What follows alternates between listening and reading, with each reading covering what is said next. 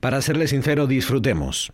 Disfrutemos de estos momentos porque si algo nos ha enseñado este virus, ¿no? Es que es que no se puede saber qué nos van a deparar los próximos meses. Así que frente a toda esta insoportable incertidumbre, disfrutemos de estos ratitos, como hoy, en los que los datos nos dan una oportunidad a la que agarrarnos. Parece, subrayo, parece, Parece que la ola de contagios comienza a remitir por fin en Asturias y también en España. Ese es nuestro clavo ardiendo este martes. Digo que es un clavo ardiendo porque todavía no han pasado los días suficientes como para confirmar efectivamente que la ola esté remitiendo, pero aún así es algo a lo que agarrarnos. Nuestras UCIs han sufrido, es verdad, han, han pasado momentos difíciles, han pasado picos de hasta 60 pacientes, pero no ha tenido nada que ver con aquella terrible ola, por ejemplo, de noviembre de 2020, nuestro peor momento de toda esta pandemia, noviembre de 2020, en la que ahí tuvieron que atender hasta 150 enfermos de COVID, nuestras UCIs. El virus ya no mata, ya no mata como mataba antes, el virus, el virus ya no enferma, mejor dicho, a tantas personas de gravedad, pero sí contagia a muchas más y mucho más fácilmente, hasta seis veces más contagios que durante aquellos meses cuando no contábamos con las vacunas. Esta ola, esta ola Omicron Delta, porque ya empezó con la variante Delta y luego remató, digamos, esta nueva variante Omicron, esta ola Omicron Delta de contagios ha sido tan grande como todas las anteriores juntas en cuanto a contagios. Imagínense la cantidad de, de asturianos que se han infectado y reinfectado durante estas semanas. Bueno, ¿y ahora qué? ¿Ahora qué? Pues bueno, ahora queda Ahora quedará al menos una semana más o diez días para aliviar y terminar de curar los contagios que se han producido durante y que se produjeron durante las reuniones navideñas, porque aunque han llegado menos personas, como digo, a nuestras UCIs, la gravedad de esos enfermos es igual que en las olas anteriores, es decir, requieren el mismo tiempo y la misma atención para recuperarse. Y todavía hay muchas cuestiones sin resolver sobre la mesa, ¿no? Muchos, muchas preguntas sin, sin respuesta. Por ejemplo, ¿por qué esta ola ha golpeado con mucha más fuerza a Gijón que a Oviedo?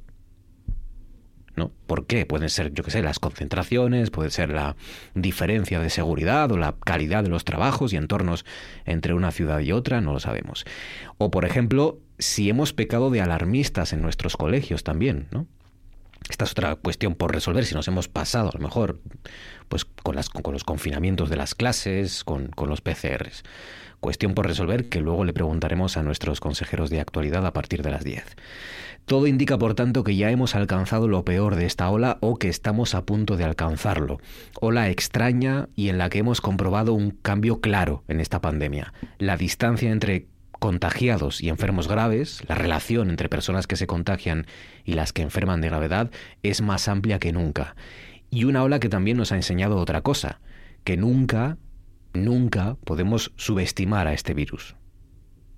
Lo mejor sería llevar ya la vacuna a los países más vulnerables y lo mejor sería que nos vayáramos preparando para la próxima ola, aunque no sepamos cómo va a ser, aunque no sepamos siquiera si va a ser. En RPA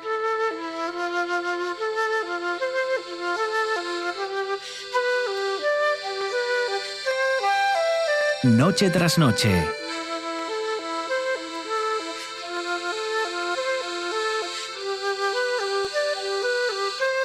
Con Marcos Vega.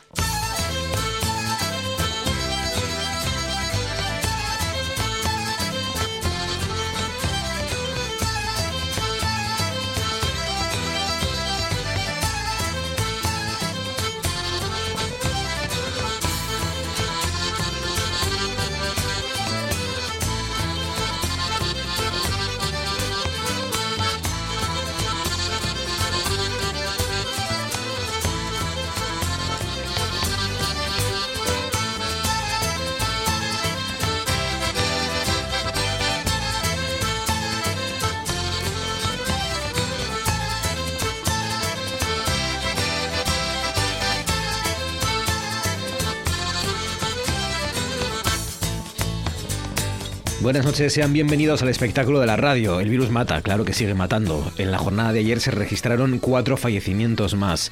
Las llamadas y las consultas sobre el COVID siguen siendo constantes en nuestros centros de salud, pero los sanitarios al menos ya empiezan a salir del caos que, vivieron las semanas pasadas y salen del caos gracias a poder delegar la tramitación de esas bajas en los inspectores. Todavía faltan ajustes, todavía faltan cuestiones, pero poco a poco, como digo, la presión sobre la atención primaria también se va aliviando. Y luego están nuestros colegios. Este jueves se pone en marcha el nuevo procedimiento express para cubrir las bajas laborales que se están registrando en los centros y que va a permitir pues, que esos, esos docentes, esos profesores de baja sean sustituidos de forma inmediata.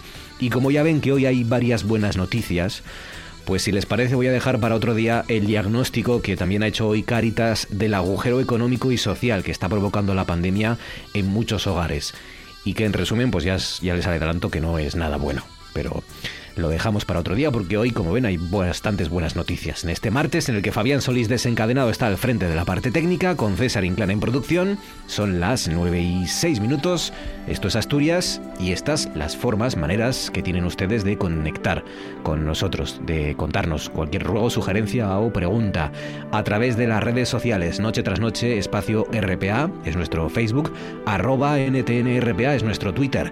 Los teléfonos 985 080 180 y 679 11 78 03 985 080 180 679 11 78 03 ¿Alguna vez se ha dormido usted en el cine?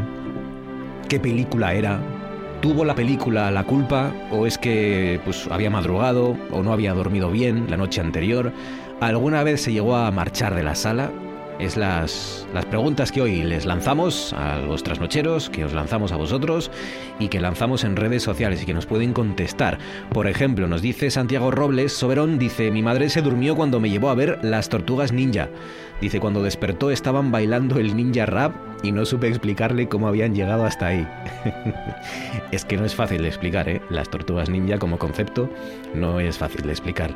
Nos dice, por ejemplo, Pelayo Álvarez Fernández, dice, yo fui a ver el incidente el incidente y además de tener que aguantar a Mark Wolver, el proyector estaba mal calibrado y se veían los micrófonos por el borde superior de la pantalla. Madre mía el, incidente, el, indecente casi. Nos dice por aquí, por ejemplo, Gemma Lozana, mi primera vez y espero que la última con Matrix 4. Lo siento por los que no la hayáis visto. Eh, y añade Pelayo Álvarez, qué mala es, han destrozado la ilusión de muchos. Yo no la he visto todavía, pues no parece que... Creo que no la voy a ir a ver, después de lo que me estáis contando. Dice por último Ramón Redondo, dice, yo ni me he dormido ni he salido antes de tiempo de ninguna película. Yo tampoco, Ramón. Dice, y eso que lo de dormir a veces puede ser muy sencillo. Hay cines que parece que te quieren cocer lentamente, de fuerte que ponen la calefacción y el calorín y la penumbra hacen el resto ya. Es verdad, es verdad. Bueno, a veces ponen el, sonido demasiado alto y, el aire acondicionado también muy alto. Y ahí sí que no dan ganas de dormir, Ramón. Pero estoy contigo.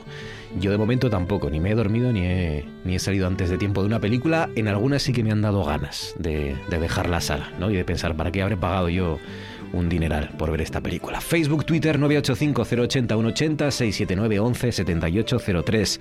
César Inclán, buenas noches. ¿Qué tal, Marcos? Buenas noches. Cuéntanos, ¿qué noticia no le ha interesado a nadie este martes en Asturias? Naciones Unidas ha mostrado hoy martes su preocupación por la represión de las protestas contra las autoridades militares en Sudán y ha denunciado que casi a diario haya manifestantes muertos o heridos a manos de las fuerzas de seguridad.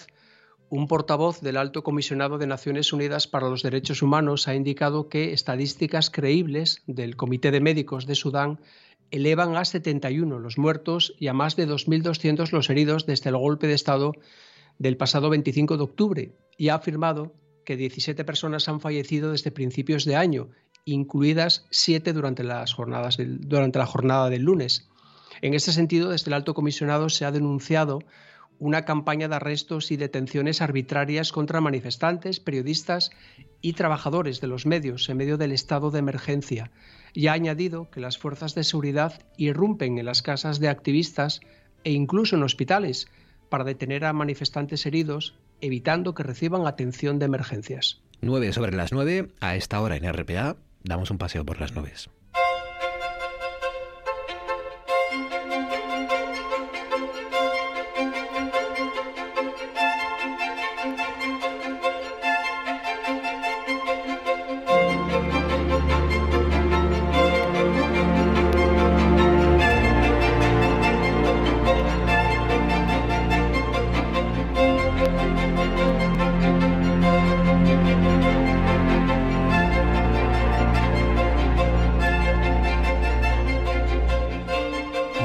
Javier Martínez de Urueta. Urueta, buenas noches. Hola Marcos, muy buenas noches. Bueno, veo aquí un círculo amarillo, círculo amarillo, lluvias, círculo amarillo, círculo amarillo, círculo amarillo. Y ahora desvelas dónde están las lluvias. De momento, este martes, círculo amarillo, ¿no? Círculo amarillo, eso es. La verdad que son días muy monótonos, ¿no? Que le llevamos ya arrastrando durante sobre todo la semana pasada y, esta semana también. El frío también muy importante, es algo que venimos contando, sobre todo pues heladas muy importantes eh, a primeras horas, incluso en algunos puntos de Asturias casi llegamos hasta los menos 5 grados bajo cero y luego es verdad que también al mediodía, aunque tengamos sol y luz al sol por completo, pues las temperaturas máximas tampoco son muy altas. Fíjate que hoy la máxima más alta que hemos registrado en, en Asturias pues se ha registrado en, en Llanes y ahí llegado a los 14 grados, o sea, como decimos que durante el mediodía pues tampoco las temperaturas digamos que se recuperan aunque haga sol y son también bastante bastante frescas. 14 gradinos, ¿eh? En mm. Mieres son casi temperaturas de Canarias a estas alturas de, del año, está bien. 14 de máxima en, en Mieres, la máxima este martes. Mañana miércoles, ¿qué nos espera? Venga. Pues mira, mañana miércoles verdad que un día sin apenas cambios, ni cambios en las temperaturas, es decir, un día más vamos a amanecer con heladas bastante importantes en gran parte de Asturias, solo se digamos, la zona de la costa, donde las temperaturas serán por encima de cero, pero también serán bastante cortas. En zonas de la costa llegaremos a los 3, 4 grados a primeras horas. Y en el interior de Asturias, como decimos, en algunas zonas incluso llegando hasta los menos 5 y hasta los menos 4 grados. Y en el aspecto del cielo, pues un cielo totalmente despejado, el sol va a ser el protagonista y las máximas, como decimos, en algunos puntos de Asturias, las máximas más altas estarán rondando los 13 o 14 grados, Marcos. Venga, y el jueves, que ahí viene la, la curva de esta semana. Ahí viene la curva, eso es. El jueves nos va a cruzar un frente frío, que bueno, va a ser un frente frío muy poco activo, nos va a dejar algunas llovinas en algunos puntos de, de Asturias, en la mayor parte de Asturias solo se va a librar el suroccidente y en el suroccidente no, no va a llover, no va a caer ninguna gota, lo único que los cielos van a estar totalmente cubiertos. Fíjate que incluso la cota de nieve va a aparecer a 1200 metros,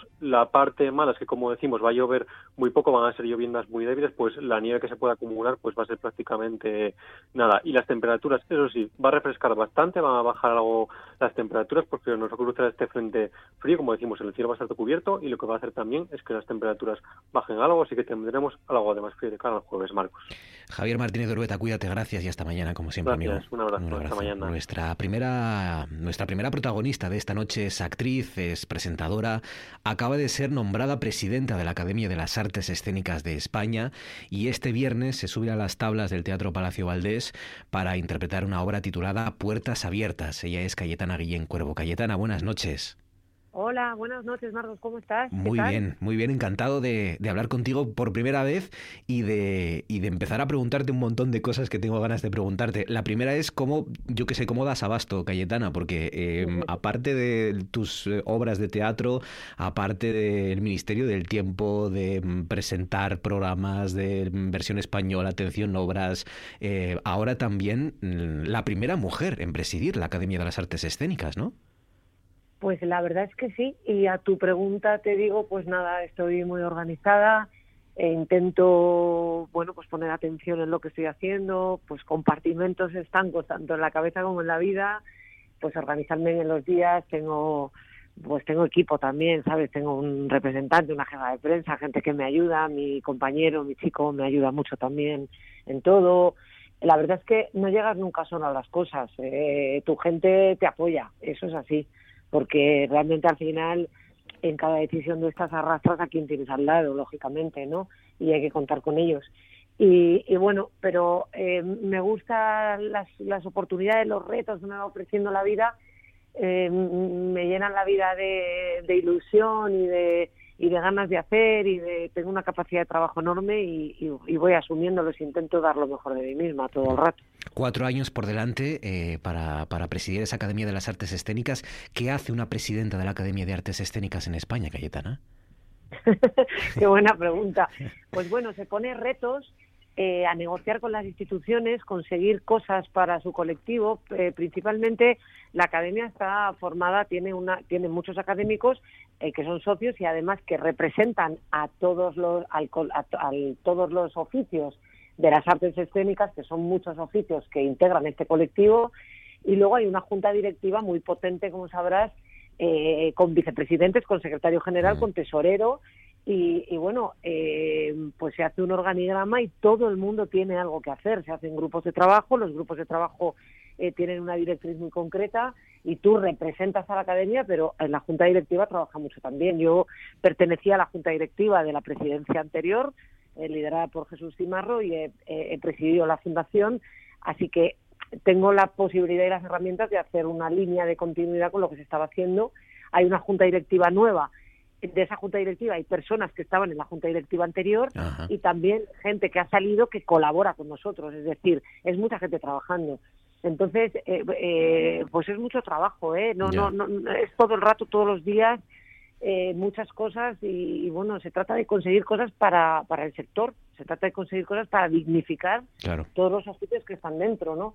Y, y, bueno, y no paramos de hacer actividades, de cosas y hay muchos retos puestos y, bueno, espero cumplirlos todos, a ver qué tal me va. Pues, ojalá tengas mucha suerte porque va a ser también la suerte de la, de la cultura española. Eh, vas a, vas a, también a, alternarlo con tu trabajo como actriz ¿no? y como presentadora. claro, claro. Eso lo vas a seguir haciendo, ¿no? Pues, pues vamos allá, si te parece, con, con puertas abiertas porque eh, nos traslada a una época, la obra que, que, van a poder disfrutar el viernes en Avilés, a, a una época 2015 en la que el, terror no venía por culpa de un virus, sino venía por culpa del, terrorismo yihadista, ¿no? Y, nos traslada hasta las horas y los minutos posteriores a ese atentado de noviembre de 2015 en la sala Bataclan, ¿no? Em, y, sobre todo a la relación que se produce entre los que estaban en ese concierto y tuvieron que salir aterrorizados y huir y las personas que abrieron sus puertas, ¿no? Porque eso sucedió en aquel París, eh, abrieron sus puertas para refugiar ¿no? a, todas esas personas presas del pánico.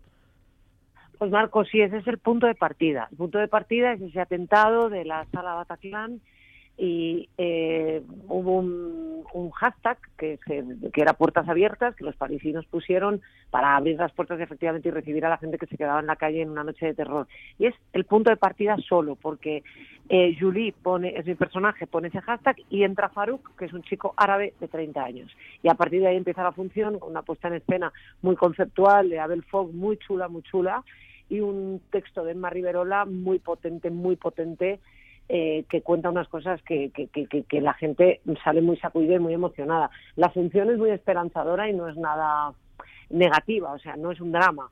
Eh, te quiero decir, porque es el punto de partida y recorre muchos sitios. la función habla del miedo, habla del perdón, habla de la empatía, habla de que es necesario escuchar al otro para entender sus razones, habla de las diferencias. Son, son culturas distintas, son religiones distintas, son hábitos distintos. ¿Y cómo llegan a entenderse? Escuchándose el uno al otro. Los dos tienen prejuicios sobre el otro, los dos tienen miedo, los dos mienten y bueno, se producen situaciones muy bonitas con la complicidad del espectador además y, la verdad es que es una función, estuvimos en el español, llenamos a tope en el Romea de Barcelona, estamos recorriendo España y la gente pues sale muy emocionada, la verdad, es, una, es un texto muy chulo, es hora y cuarto de función y provoca reflexión, alimenta el espíritu crítico, cambia el punto de vista, es muy chulo el texto, muy muy recomendable de verdad. ¿eh? Mm. complicidad con, el espectador y, entre vosotros, ¿no? Con tu compañero Ayub El Geliali, eh, tienes que tener muchísima química, ¿no? Es fundamental que, que, se note también eso sobre el escenario, ¿no? Pues mira, eh, nos hemos convertido en hermanos, la verdad. Qué bueno. Es un, sí, sí, o sea, ha empezado ahí una relación intelectual, emocional, profesional que durará mucho tiempo. Tenemos más proyectos juntos y porque eh, lo que les pasa a los personajes nos ha pasado a nosotros. Son mundos distintos, vidas muy distintas que de repente se hacen complementarias porque se aportan mucho el uno al otro, ¿no? Porque se escuchan, porque se respetan. Y nos ha pasado lo mismo, ¿no? Y a mí él, él es un referente de todo el colectivo musulmán porque es un chico intelectualmente muy preparado y es, es, catalán, de origen marroquí, pero es un actor catalán y he, podido conocer a todos los referentes de hermanos y hermanas musulmanes que, están muy formados y que tienen muchas cosas que decir y, y, la necesidad que tenemos nosotros de abrir las puertas a todo eso a una sociedad mm, pues llena de diferencias y a todos los racializados que conviven con nosotros, ¿no? Mm. Sin prejuicios y sin estigmas porque claro, eh, la, islamofobia es muy potente cuando hay un atentado, ¿sabes? Y el prejuicio es muy gordo. Y de eso habla la función, ¿no? Eh, eh, y, ya la última, Cayetana, mm, porque claro, uno se pregunta, bueno, ¿qué, cómo se puede preparar ¿no? una mm, actriz y una eh, persona como tú, con, con, la trayectoria y con la experiencia y las tablas? ¿Qué le queda ¿no? por, por prepararse ante una obra como esta? Creo que en este caso es muy importante la expresividad corporal y que habéis contado con una coreógrafa y no bailáis, ¿no? Entiendo, ¿o sí? Pues no, no, no, son bailes, son transiciones de movimiento que cuentan pasos de tiempo y estados de ánimo. Y es muy chulo porque es un texto eh, que, que, con grandes certezas, que, que, te hace pensar muchísimo, un texto muy realista. Y luego, pues eso, la puesta en escena es conceptual y entonces, ¿qué pasa? Que es como un realismo mágico muy bonito y muy poético. Eh, que te está trasladando por las emociones, los pasos de tiempo y, y, la expresividad del cuerpo por otro lado. Ariadna Pella, que es una coreógrafa maravillosa catalana, es la que nos ha dado los apuntes y nos ha enseñado en unos ensayos muy, muy bonitos a llegar ahí. Y yo creo que rompe mucho y lleva al espectador a otro lado y está muy guay, está, está muy bonito, la verdad.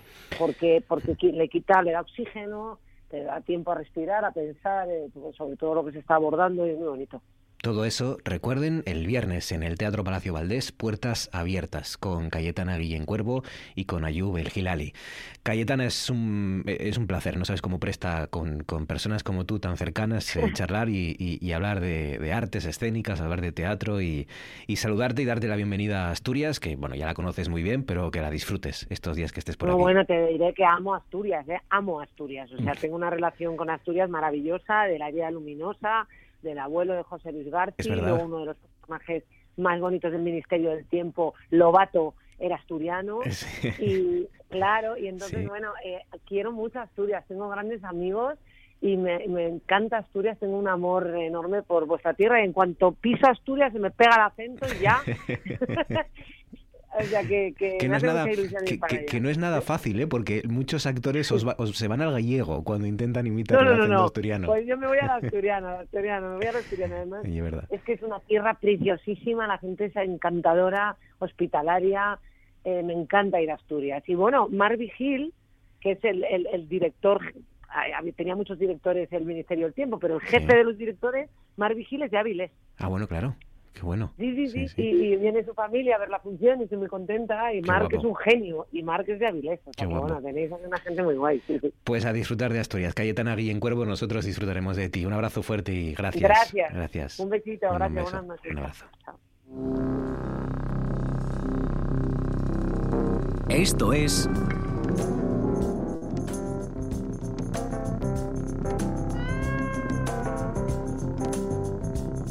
noche tras noche.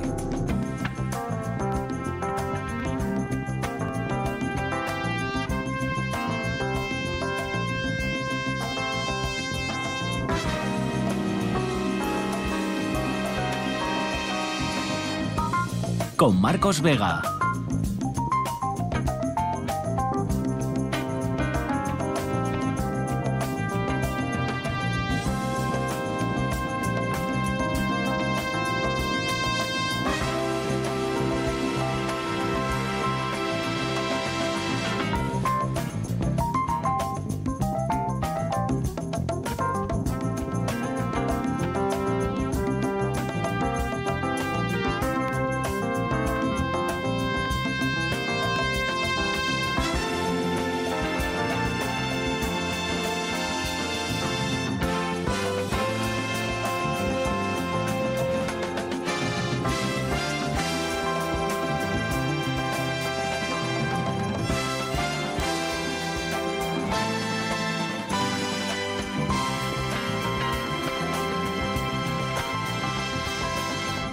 Cuatro sobre las 9. Guille López Cañal, buenas noches. Buenas noches, Marcos. ¿Habrá algo que haga mal que Cayetana Guillén Cuervo? Pues, pues tenemos que sentarnos un día y decir qué podrá hacer mal esta mujer. Bueno, probablemente nada. Yo recuerdo, tampoco tengo la tengo muy vista en el cine, pero hay una interpretación suya en una película que me, me encanta, que es El abuelo, de José Luis García. Doña Lucrecia Rickman, ¿no? Estaba maravillosa y la película es de lo mejor. Que de, España. Es que como, la, como estamos acostumbrados, como es una mujer tan cercana, lo acabamos de comprobar, estamos acostumbrados también a, verla presentando y a, demostrar también esa cercanía y esa naturalidad presentando, pero claro, te pones a mirar y efectivamente eh, el abuelo, todo sobre mi madre, amor idiota, eh, el crack, cero, eh, bueno, quiero decir que más que amor sí historias del Cronen, los hombres siempre mienten, amo tu cama rica, que son muchas películas también a sus espaldas. o sea que sí, sí. Y la trayectoria teatral, claro. Y el teatro, y el teatro. Sí, sí. Bueno, ¿me has visto algo? Por ahí últimamente? Mm, en el cine últimamente no, lo último... Bueno, tuviste West Side Story el otro día, ¿no? Sí, pero ya hablamos, ¿no hablamos de West Side Story? Es verdad, sí, Ya hablamos, yo creo. Sí, mm, sí, es verdad. Nos ha gustado mucho. Sí, nos Lo hemos gozado mucho. Mucho, mucho, mucho. Fue una, una, grata sorpresa, ¿eh? Sí, sí, porque yo... Eh, es que tienen tanto que ver las expectativas, ¿verdad? A la hora de ver una película o de ir al teatro o algo así, ¿no? Tienen tanto que ver. y vas con muchas expectativas demasiadas a ver algo y te decepciona y al revés. Yo iba con mucho miedo a ver eh, West Side Story porque sobre todo me iba haciendo la pregunta que se hace todo el mundo, que ¿es necesario otro West Side Story? Sí, pero lo, bueno a la salida es que no te haces esa pregunta, o al menos yo no, me la hice. No, porque es que es distinto, es muy diferente. en, las cosas que puede cambiar, yo creo que lo ha cambiado todo, ¿no? Coreografías, em, eh, secuencias mm, de, las grandes canciones las cambia, sobre todo el, de, este, América, ¿no? En América es completamente cambiado, mejorado. Y luego también es verdad que yo he notado un cierto prejuicio en los críticos a, reconocer que puede ser incluso mejor que la original. Pues sí, es como que cuesta a veces reconocer que, les, que puede que les haya gustado más incluso. Sí, que a lo pero bueno. tú, y yo es algo que podemos decir porque no pasa nada, pero a lo mejor a ellos los crucifican los, a la manera. Los críticos. Pero, pero yo, he notado algo de eso, ¿no? Sí, que, a alguno se le escapó de repente decir, pues mira, es que, es que sí, es que es mejor. No se puede comparar porque lo, original fue la primera y fue todo un acontecimiento y la irrupción fue también muy impactante para toda una generación. No debe ser fácil ser crítico oficial de nada en este mundo, porque, porque ¿hasta qué punto tienes libertad absoluta para decir lo que de verdad piensas? Como aquí, en esta sección, que decimos lo que pensamos. Sí, sí. Por ejemplo, a Hayden seguro que lo criticaron. Pero, hombre. Seguro que tuvo algún crítico dijo. ¿Cómo no va a tener? Este Hayden no vale para nada. ¿Qué hace este tipo? ¿no? Pero, pero tenía muchísimo, muchísimos apoyos. ¿eh? Hoy vamos a hablar de él también. sí, sí. Era, era, un tipo con, con, muchas comodidades. El padre del, del clasicismo. Sí, el padre del clasicismo y para muchos el padre de la sinfonía, que es el repertorio, obras para orquesta, en el que nos vamos a centrar esta noche escuchando algunos ejemplos de cómo evolucionó el arte orquestal de Joseph Haydn, que fue un compositor que nació en 1732. La producción sinfónica de Haydn se puede dividir en varios periodos evolutivos y eso es lo que vamos a hacer esta noche. Escuchar cinco ejemplos en orden cronológico para hacernos una pequeña idea de la frescura y variedad que podemos encontrar si escarbamos entre sus más de 100 sinfonías. 100 sinfonías. Sí, ¿eh? así que imagínate eh, el quebradero de cabeza que tuve yo, Marcos, para escoger cinco ejemplos. ¿eh?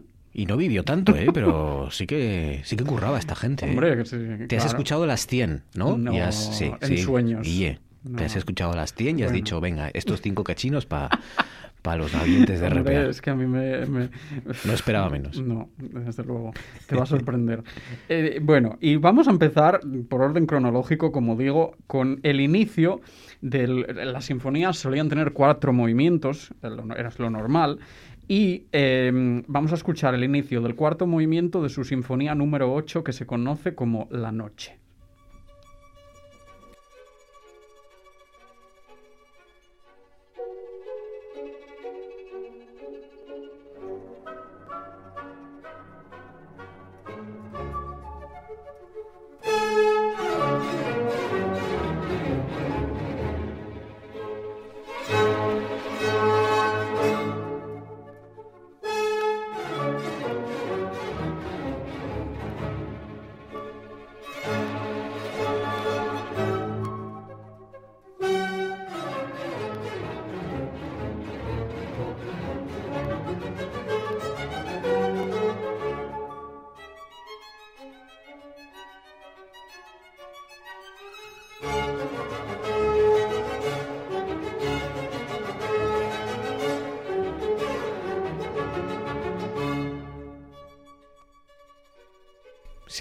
La Noche este, esta sinfonía número 8. Sí, y subtitulado este movimiento La Tempestad. La Tempestad. La Tempestad. Que es una tempestad pues, pues muy, muy light, como podemos comprobar, porque aquí empezaban los violines con ese pe, pe, pe, que es una nota repetida que luego se va convirtiendo en trémolo. Un trémolo es una rápida sucesión de repeticiones de una misma nota eh, que pretende pues esto simular eh, efectos eh, de, tormenta y de, y de rapidez y de ansiedad. Y a esto se le unen varias notas picadas en los oboes también que dan el paso a las flautas, eh, con unas notas también muy volantes que anteceden a un unísono orquestal que va cayendo en progresión. Eso les parece difícil de escribir, pero bueno, era un poco así a grandes rasgos lo que sonaba al principio. Fíjate, detrás de una música así como juguetona, la complejidad que esconde también. Sí, bueno, esto sí, sí. No, nada, no es hasta lo más sencillo de escuchar, no, no es nada fácil de componer. Mm. Y esto es uno de los ejemplos templanos de Haydn que fue el más grande compositor vivo en su época, famoso por su carácter afable y por ejemplificar los más altos ideales de la Ilustración. No hay que olvidar que estábamos en la Ilustración y él en 1761 consiguió el puesto que le mantuvo de por vida al servicio de la familia noble de los Esterházy, que eran húngaros, y sus descendientes y sus palacios, a la vez que seguía cultivando la vida musical vienesa y trababa una amistad muy afectuosa con, con Mozart, a quien siempre admiró profundamente. Y este apelativo del padre de la sinfonía vino porque sus obras para orquesta de alguna manera establecieron el esquema para los compositores posteriores. Y esta sinfonía que escuchábamos ahora se cree que es de 1761, que fue la época en la que él recién comenzó a trabajar para los Esterházy, que eran unas obras mucho más sencillas tanto en orquestación como en dimensiones. Dice mucho de Haydn que se llevara bien con Mozart, porque no, no, debe ser fácil, no. debía ser fácil llevarse con Mozart, que no es el, el pelele mm, absurdo y, escatológico que pinta el, Amadeus, la película de Milos Forman, pero que aún así tenía que ser un tipo difícil ¿no? de, tratar. Claro, seguro que sí. Pero bueno, no hay que olvidar que Amadeus no está basada en hechos reales, sino en una obra de teatro. Exacto. Recuérdenlo. Es por favor. Sí. a, pesar de lo maravillosa que es la peli. ¿eh? Bueno, y, ahora vamos eh, tres años después, a 1764, eh, cuando Haydn compuso, vamos, saltamos de la sinfonía número 8 a la 22. Y es una sinfonía muy curiosa que se llama El filósofo. Y su inicio suena así.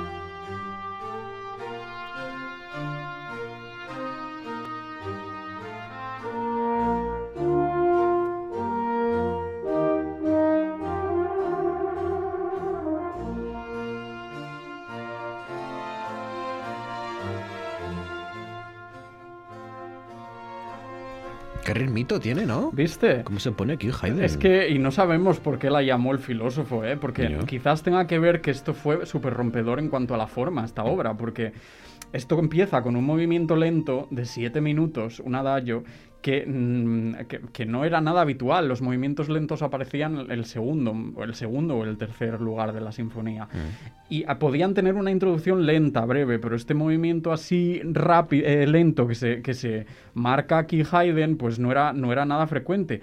Y quizás se puso más filósofo pudiendo escoger esta, esta opción. Y también fueron rompedores los sonidos eh, los que se coge comenzar aquí, que es un coral de dos trompas y dos cornos inglés que, que las responden mientras la cuerda, que siempre suele ser la protagonista, aquí les acompañan. El tran, tran, eh, tran Eso es, eso es. ¿Se acuerda? Sí. ¿Y esto que suena?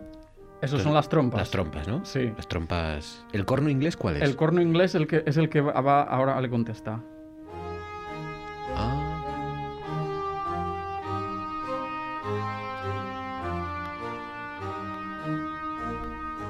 ¿Has visto? no se escucha el corno inglés. Qué, buen timing tienes, Marcos. Esto todo está preparadísimo. Esto y lo hemos íbamos ensayando toda la tarde, Fabián y yo. toda la tarde. Bueno, pues el corno inglés tiene un sonido parecido al oboe, pero es, es quizás más penetrante, es Sí. quizás más melancólico. Es, bueno, sí, Es bonito. eh, es muy bonito. Y, y bueno, pues aquí quizás Haydn nos transmita un sentimiento de experimentación reflexiva, filosófica, con el medio orquestal, porque ¿cómo no experimentar cuando tienes una orquesta a tu disposición en los palacios de tus patronos? Ojo, ¿eh? ¿Eh? O sea que Haydn era... Sí, sí. Estaba bien relacionado. Escuchen lo que dice Haydn, lo que decía. A mi príncipe le agradaban todas las obras que se me encargaban y como director de una orquesta yo podía llevar a cabo experimentos, observar lo que fortalecía o debilitaba un efecto y por encima de eso mejorar, sustituir, omitir e intentar nuevas cosas. Yo estaba aislado del mundo, no había nadie a mi alrededor que pudiese hostigarme o inducirme a error, de manera que estaba obligado a ser original. Ahí está. Bueno, pues mira, estaba, estaba obligado a ser original. En realidad no lo estaba, pero las circunstancias le dieron la oportunidad de serlo y él lo fue. Claro, y con, este, fue. y con este confort, pues, pues es que pues, Pues sí. cada uno crea en muy buenas condiciones. Lo aprovechó. Sí. Y él, original y con los tiempos, siguió y también con la aparición, que es nuestra siguiente incursión, de un movimiento literario que se aplicó a la música del clasicismo y que de alguna manera supuso un oasis de romanticismo en pleno siglo XVIII, antes de que el propio romanticismo y sus tendencias aparecieran para quedarse, de verdad. Y esto es lo que se llama el Sturm und Drang, que es la tempestad y pasión o tormenta e ímpetu, tormento y éxtasis, cada uno como quiera entenderlo. Y- y este movimiento abogaba por una mayor libertad de expresión, un fomento de la subjetividad y los extremos emocionales más alejados pues, de los predicamentos del racionalismo y de la ilustración. Sturm und Drang. Und Drang, Sturm und Drang. Und Drang. Y Goethe fue uno de sus máximos exponentes y Haydn aplicó estas nuevas tendencias en sus sinfonías y sus cuartetos y así suena un ejemplo de su sinfonía número 44 que se enmarca dentro de este movimiento.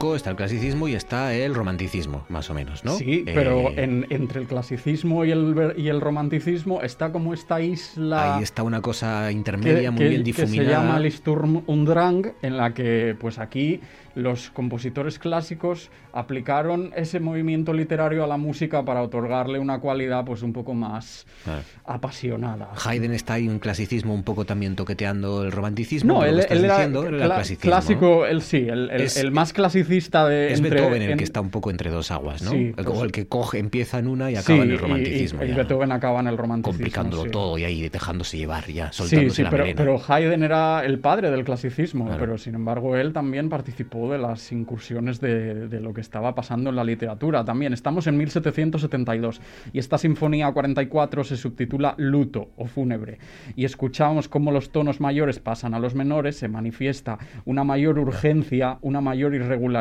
rítmica y con más cambios de intensidad eh, o dinámica de forma repentina. Pero como nada permanece para siempre, a partir de más o menos el año siguiente, vol- eh, Haydn volvió a una vertiente más popular, en la que el público buscaba una mayor claridad, pero también una capacidad para, para sentirse conmovido. Y el siguiente ejemplo que vamos a escuchar forma parte de sus Sinfonías de París, que tienen lugar entre 1785 y 86 como un encargo, al parecer, de la Logia Olímpica de París, que era una sociedad masónica. Y de una mayor dimensión, estas obras, vamos a escuchar el final de su Sinfonía número 85, con la que al parecer María Antonieta estaba encantada de la vida. Con esto que vamos a escuchar, Sí. esto es lo que bailaba María Antonieta mientras comía pasteles, ¿no? En, en Versalles, en sus palacetes. Qué bonito.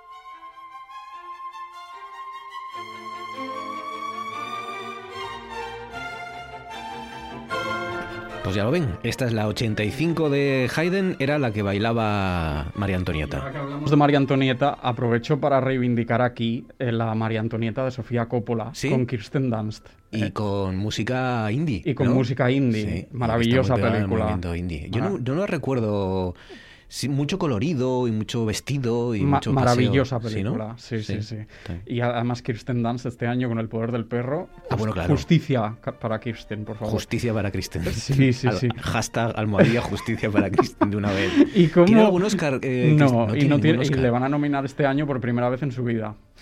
Eh, pero bueno, eso es otra historia de Qué, la que qué lástima, sí. Y, y- y María Antonieta, ¿cómo no iba a estar encantada si esta sinfonía luego se la llamó La Reina?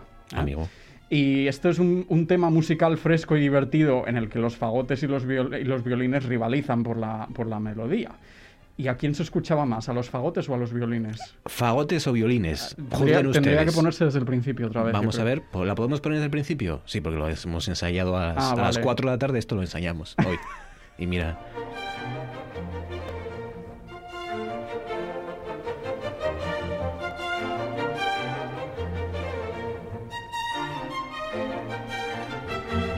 Están yo, tocando. yo creo que a los violines. Sí, pero los fagotes están ahí debajo tocando lo mismo, ¿eh? Sí. Que... Además, es un poco más grave, ¿no? Sí, Eh, sí, sí, pero vamos. suenan menos, pero- Yo quiero desde aquí recordarles. sí.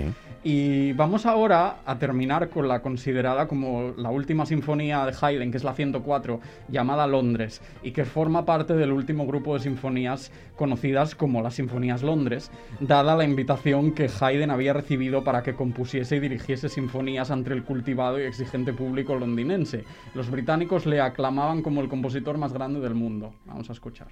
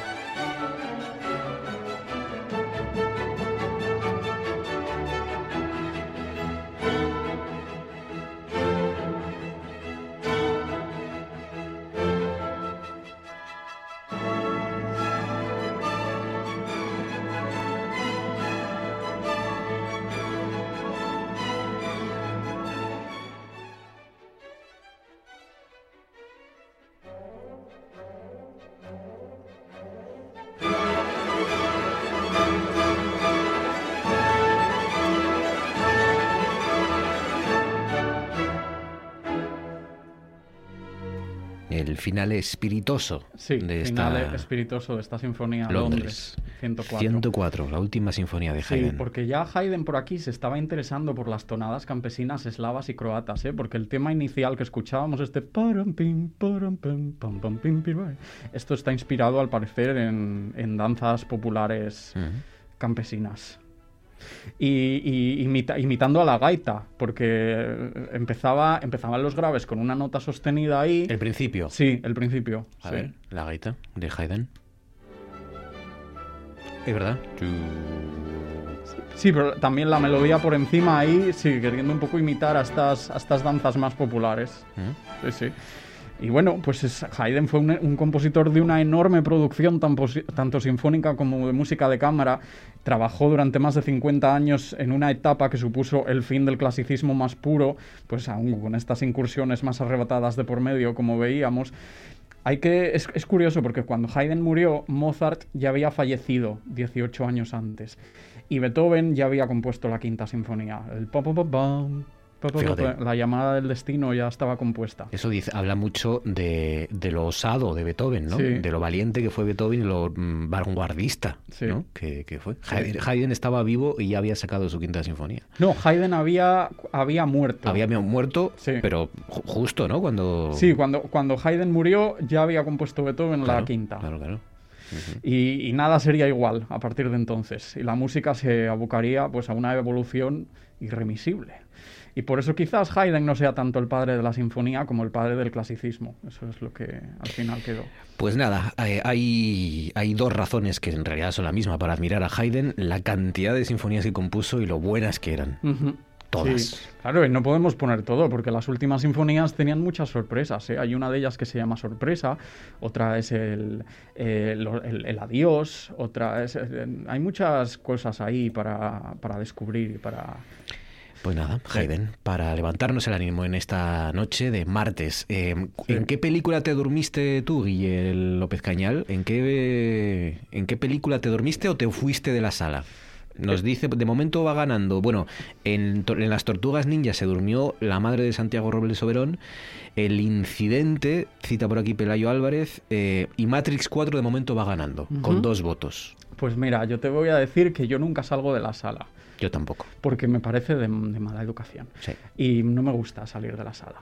Pero sí, te, sí tengo un ejemplo muy reciente de haberme dormido en el cine, que es con la casa Gucci de Ridley Scott. ¿Te dormiste? Me dormí porque es tan espantosa. Muy reciente, ¿eh? Está, sí, es que es tan espantosa. Pero, pero que si una película sea mala no te da sueño. Uf, es que ah, yo no podía más. Pero entonces, es que, entonces es que, no, es que es lenta o que no pasa No, no, es, que, es que no la podía soportar de ninguna manera. o sea, decidiste aprovechar y, ese ratito. y decidí ah, dormir. vale, vale, sí, sí, porque... Y esto no, no, no, es que es algo que, que no me... No, me, no, quiero que... No te orgulleces. No me enorgullezco de esto, pero es que... Bueno, pues nada, no pasa nada. La casa Gucci. Oye, eh, que Lady Gaga no se entere. Dios mío. Lady Gaga que se dedique a cantar y deje de ser actriz. Pero la otra no te gustó. ¿Cuál? Mm, ¿Ha nacido una estrella? Ha nacido una estrella. Horrendo. Sí, tampoco está bien.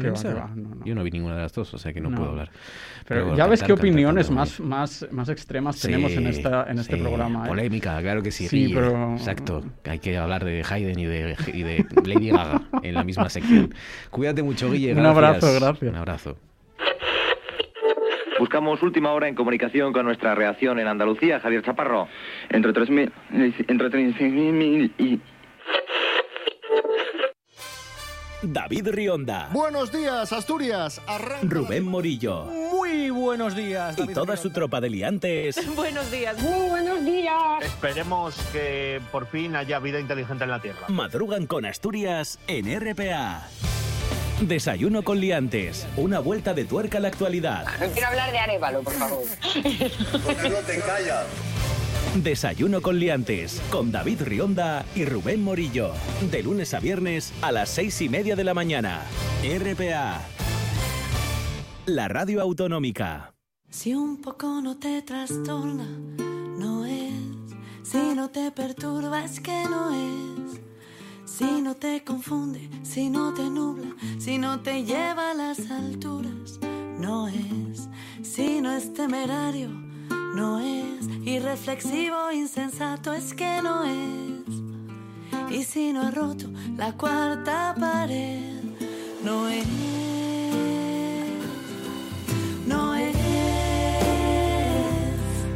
Estamos escuchando a Del Agua, o lo que es lo mismo Silvia y Gema Fernández, y vamos a hablar con una de ellas, con Gema Fernández, que además de cantar así de bien, pues también, como muchos sabrán, escribe. Escribe y acaba de publicar un nuevo poemario que titula La artesanía del error. Gema Fernández, buenas noches. Buenas noches. ¿Cómo estás, Gema? ¿Qué tal? ¿Qué tal está funcionando la artesanía del error? Que edita más madera y que, y que es el, el tercer poemario, ¿puede ser? Sí, es el tercer poemario de, y bueno, está funcionando bastante bien, aunque todavía prueba final que es eh, pues presentarlo, que a partir de marzo haremos las presentaciones con los espectáculos poético-musicales que solemos hacer cada vez que saco un libro. Mm. Eh, espectáculos en el que mezcláis la música, vuestra música, poemas, porque, mm, porque tus poemas ponen voz, o sea, ponen letra muchas veces a las canciones de Del Agua, ¿no? A las canciones de, de Silvia, de Gema. Mira, precisamente el tema que estaba sonando ahora desde el agua, Noel, eh, empezó siendo un poema y, terminó siendo canción. Y Silvia siempre dice que canción gana poema. Entonces el poema murió. En ese momento el poema murió. Pero sí, suele ser al revés normalmente, pero a veces sí que es verdad que es primero el poema y luego, y luego la música. ¿Y eso te hace eh, escribir pensando en cómo sonará luego la canción o no? Eh, Normalmente no, porque normalmente el poema no suele ser para, para que acabe convertida en canción. Eh, sí que sí que me gusta que haya una musicalidad, sí que busco una musicalidad en el poema, pero no porque piense que, el, producto final vaya a ser una canción. Pero a veces ocurre que Silvia la lee y dice, quiero convertir esto en una canción. Y entonces ahí hay que adaptar. Mm. o sea, hay que adaptar el poema a la canción. eh, la artesanía del error, ya su título dice muchas cosas, es una reivindicación de, de las imperfecciones, ¿no? Sí, sí, sí. Sí, pretende también ser pues una especie de manifiesto de disconformidad pues con lo preestablecido, con, con esa estigmatización que hay de, de, la rareza y, no sé, ¿no? la persecución del, del diferente. Ha sido un poco eso. Hmm. Porque cada vez hay menos espacio, puede ser, para los, para los errores, para las imperfecciones, ¿no? En este mundo virtual en el que a veces parece que vivimos, ¿no? Con, con, con filtros, con redes sociales, con fotografías perfectas y retocadísimas, ¿no?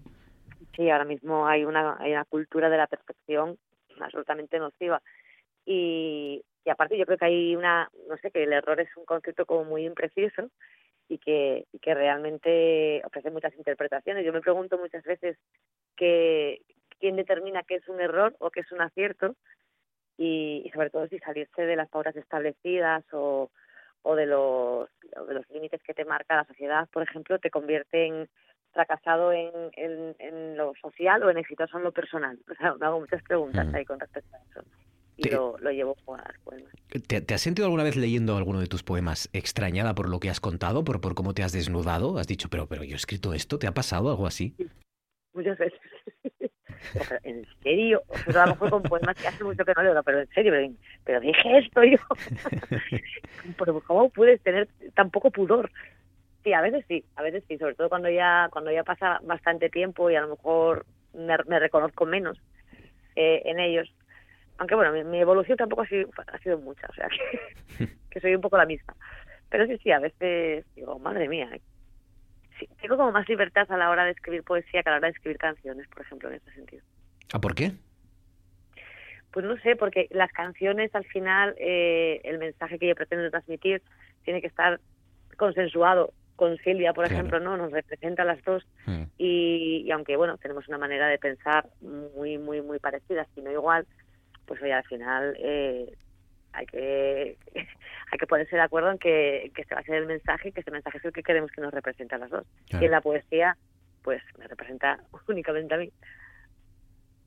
Claro, claro. Al final, para conocer a Gemma Fernández es, es mejor hacerlo a través de, de, tus poemas, de sus poemas, que, que, que, que, a través de la, de la música que tienes que compartir, entre comillas, tienes con, con Silvia, ¿no? Con la que, bueno, los que alguna vez te hayan visto, la mayor parte de nosotros en, en directo, hay una química que, que, seguramente solo se podrá tener con una hermana, ¿no? Esto... Esto es algo que, que no suele, no, no siempre ocurre, pero cuando ocurre es, es una maravilla, ¿no?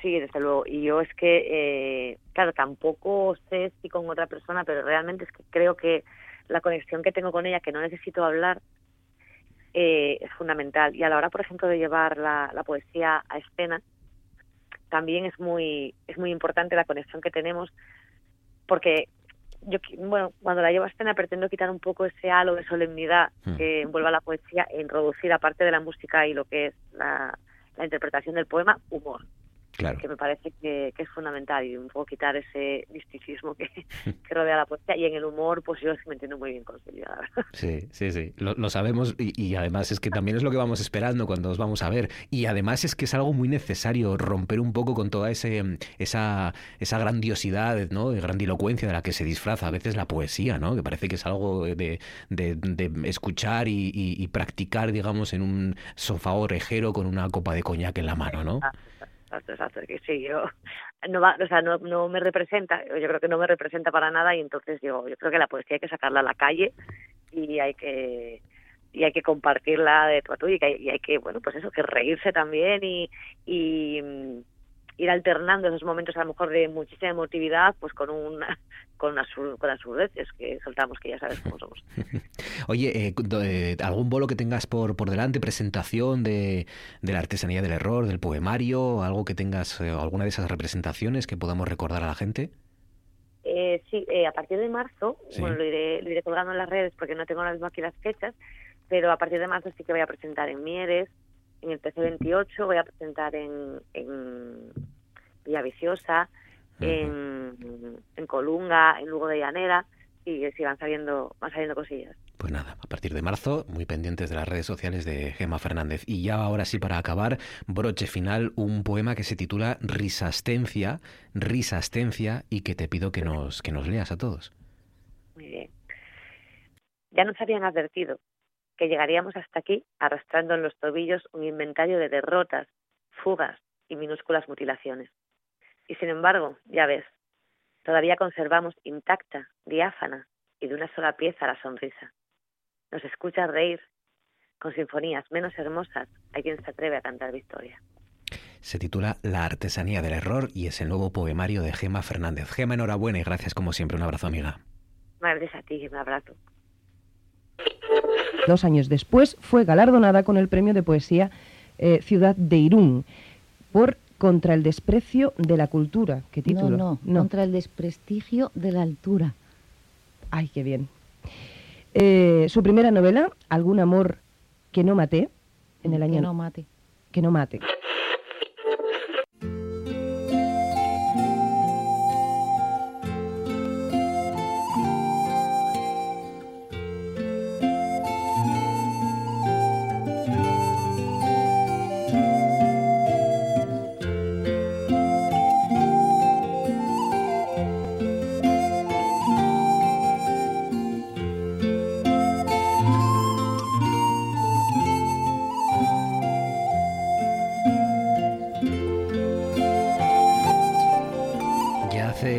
Un año que les venimos hablando del calendario científico escolar, ya saben, ese proyecto que, que elaboran varios eh, profesores, varios expertos y que se dirige al alumnado de educación, a los chavales de educación primaria y secundaria obligatoria y que pues eh, recoge hitos científicos, hitos tecnológicos, nacimientos de personas, de grandes científicas, conmemoraciones de hallazgos destacables, digamos, pequeños recordatorios, ¿no? Cada día a lo largo del año, en este caso del 2022, lógicamente, para que también reivindiquemos la, ciencia y, a sus autores, a los científicos.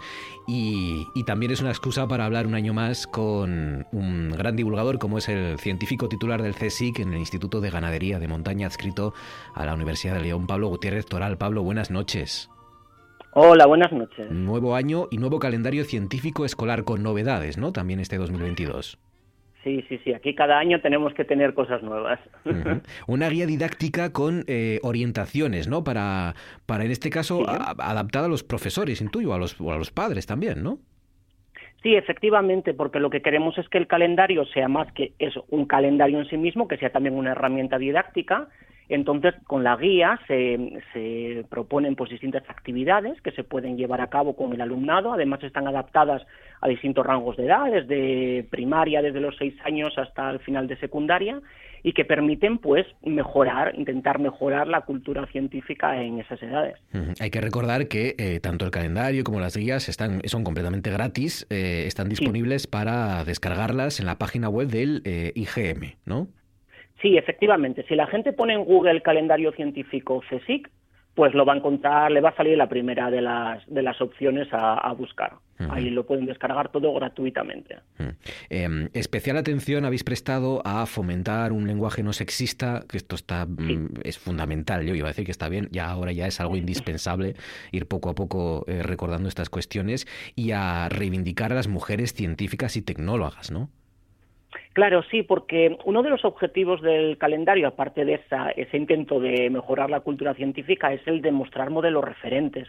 Es decir, que, las personas jóvenes puedan sentirse reflejadas en, investigadores o investigadoras que digan, bueno, pues a mí me gustaría llegar a ser como esta persona y que no tengan la idea de que un investigador es solo Einstein, Newton o Pasteur, que hay mucha más diversidad y hay muchos temas en los que se puede eh, trabajar, en los que se puede investigar y mucha variedad de personas que se dedican a ello. Claro, es que parece una tontería, ¿eh? Y, mm, no sé, a lo mejor a alguno le, parece, pero mm, a mí mi sobrina lo contaba el otro día, mi sobrina el otro día me preguntó si una mujer, si una niña no puede ser Jedi. Porque claro, estábamos viendo Star Wars y hasta el episodio, no sé si el 4 o el 5, no aparece una mujer Jedi. Y, entonces eh, eh, eh, ellos, ellas, ellas, si ven a su alrededor que no hay mujeres científicas, no, no conocen los nombres de las mujeres que, que, que descubrieron grandes hitos de, de, la historia de la humanidad, no saben, no, no, no piensan que no, no puede, que eso no va con ellas, ¿no? Claro, efectivamente, efectivamente. Hay ciertos roles que están muy interiorizados y que, bueno, con los que tenemos que tratar de intentar romper para, para que eso, que la gente más joven se sienta más libre y pueda llegar a, aspirar a, lo que quieran o lo que les guste, mm. no solo lo que les venga impuesto. Oye, Pablo, ah, venga, algunos hitos de ese calendario de este año 2022, por ejemplo, alguna fecha que a ti te guste, alguna reivindicación, alguna conmemoración de algún hallazgo destacable que tengáis en este, en este nuevo calendario científico escolar 2022 y que podamos marcar ya en rojo si queremos. Pues mira, aunque ya pasó, la de ayer yo creo que es muy importante, porque fue el nacimiento de la bioquímica Catalín Caricó. Mm. Quizás a la gente en Asturias le suene porque recibió el premio Princesa hace muy poco, estuvo mm. por allí, además eh, era una persona muy cercana y fue la persona que desarrolló la tecnología que hoy en día permite los usos terapéuticos del ARN mensajero, las vacunas para la COVID. Las vacunas que nos estamos poniendo, el, ARN, todo eso empezó eh, con, con, la lucha de, de, de Casdalín Caricó. exacto, exacto. ¿Y alguno más? Bueno, pues mira, ya que hablamos de coronavirus, por, mandar un mensaje a la gente que ahora mismo está confinada, pues mira, vamos a recordar el nacimiento de Mary Malone, que se llamaba María Tifoidea, nació en 1869 y para mm, poca fortuna suya, fue la primera persona que se, que se estudió y se identificó como portadora de, de la fiebre tifoidea de forma sintomática. Mary Malone tuvo esa, fue portadora durante toda su vida y tuvo que vivir toda su vida en cuarentena. Así que bueno, si a alguien ahora le molesta estar una semana en casa, que piense en lo que tuvo que pasar esta mujer. Pues sí, eh, es un consuelo de tontos, pero es un consuelo en este caso, al fin y al cabo, que, que no está mal en estos tiempos. Pues ya lo ven, eh, un calendario científico escolar perfectamente actualizado ya, incluso con, con, vistas a lo que nos sucede, el de este año 2022, que, que se pueden descargar de forma gratuita, tanto si, si es profesor, si tiene guajes en casa, si, si lo que sea, si les apetece también ir eh, reivindicando este tipo de, iniciativas. Calendario Científico Escolar 2022. Pablo Gutiérrez Torales, científico titular del CSIC. Pablo, enhorabuena de nuevo un año más y gracias. Muchas gracias. Cosas que pasan en Noche tras Noche. ¿Sobre asturianos? ¿Sobre asturianos? Son asturianos, ¿no? Sí. No, son, son, de Madrid, ¿no? Son de Madrid, creo. Hombre, Igual se toman unas sidras en Gijón un verano. ¿Será por nosotras? Alguna conexión tiene, ¿eh? Creo que sí. Hombre, un culín habrán tomado. De hecho, técnicamente, entonces, en Meclán son asturianos porque, no, pues... porque tal que se pilló un cebollón en Gijón que lo, lo empadronaron directamente. No, no, pero que, que, que no. Entonces es lo que digo. Hay, no, no, no, no digo que haya alguna relación. Si la asturianía se midiera en litros, en Meclán, eh, digamos que en clan está, tienen una estatua. Medalla de oro del Principado de Asturias.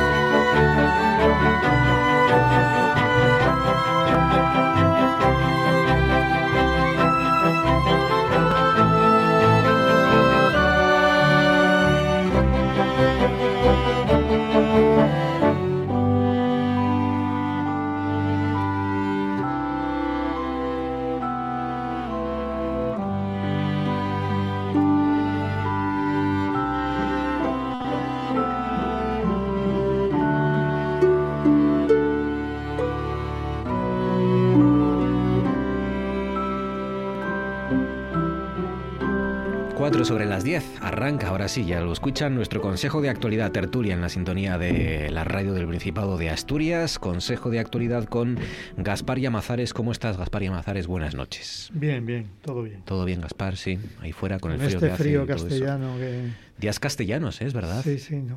Yo no he visto mucha, muy frecuentemente los, los cielos tan. Tan ajenos. Cielos despejados, heladas por la mañana, sí, sí, de, casi decorados. Cuando uno madruga, se levanta por las mañanas, casi parecen decorados las, los prados helados y, y, los coches y todo. Sí, es verdad. Sal por las calles para que no resbales. Para que no resbalemos. Sí, sí. sí, sí. Es todo raro, es todo raro estos días. Pero bueno, ¿tú te has dormido en alguna película, viendo alguna película en el cine? ¿O te has ido de alguna sala de cine viendo alguna película? Sí, con mi hija con los Pokémon alguna vez me tuvo que despertar ella. papá, que ya terminó. papá, mira lo que hace Pikachu, hombre, que te vas a perder la trama de... no entendía nada, es que a partir de determinado momento aquello se liaba. no me extraña, no me extraña. Sí, sí. Eh, no, no, es fácil, no es fácil porque además los guajes tienen mucha tendencia a querer ver la misma película una y otra y otra vez, con lo cual ya dices... Sí, pero ya esas eran en la época de piecitos, cera el, el, viaje, ¿cómo es? Valle el Valle Encantado, el busca del Valle Encantado, que, hay, que hay creo que 16, ¿no? no sé cuántas. Vamos, las sabía de memoria. que además son muy trágicas, porque mueren la madre de piecitos. Y... Exactamente, sí. Es, muy duro. Se nota que también has, cursado un máster. Es de mi quinta, claro, claro, es de mi quinta, ya por eso sí. sí. me, las, me las conozco, no sé si las 16, pero de las 16 yo creo las 8 primeras o algo así me tocaron también. Pues yo todavía tengo los vídeos por casa que al final no sabes muy bien qué hacer con ellos. VHS, seguro, ¿no? Sí, sí, sí. Porque decía, terminaba y decía, otra vez. El otro día se, se, vendió un VHS por no sé cuántos miles de dólares, pero era una edición especial que tenía la portada, no sé qué, no recuerdo qué, qué edición especial de un VHS, y alguien pagó una pasta por ello. O sea que si tienen VHS por casa, tengan, mírenlos bien antes de tirarlos pues porque alguien puede pagar dinero por ellos. Francisco Javier Fernández, buenas noches. Hola, buenas noches. ¿Cómo estás, Francisco? Eh, bien, a mí me gusta más el verano que el invierno, pero bueno, también tienes un, es un canto. Estos días. estos días invernales. Además, abrigándose bien, no hay problema. El, el, el, calor, el sol presta más en estos días, porque la, la, ah, diferencia ¿no? de colocarte en, el, el reín de sol que da en la calle en la terraza, eso... En los pasos de cebra cuando está uno esperando que se pongan verdes, buscando el huequín donde entra el sol. la verdad es que tiene su, aquel también. Oye, ¿por qué somos tan compulsivos cuando somos guajes a la hora de ver eh, lo mismo una y otra y otra y otra vez? ¿Esto tiene explicación neurológica o algo? Bueno, a, los niños pequeños les da cierta tranquilidad las, las rutinas. Saber lo que va a pasar, ¿no? Saber lo que va a pasar. Y entonces había aquella serie mítica de los Teletubbies hace muchos años que era un paradigma en, los niños pequeños, porque aquello sí que era siempre lo mismo, lo mismo, lo mismo era claro. Formas simples, colores básicos. Aunque fuese un capítulo distinto, verá, eh, era igual que el anterior y a, los niños les, encantaba, ¿no? Y yo creo que luego a los adultos a veces nos, nos, pasa un poco también, ¿no? Que no es que nos guste mucho repetir, ver todas las películas o, o todas las situaciones, pero eh, si uno se fija, somos muy de ciclos, de eh, celebrar cosas en unas fechas determinadas, ir a determinados lugares, mm. de, mm, en las familias, todo, todo el mundo tiene como, eh, como esos sitios, esos rituales incluso.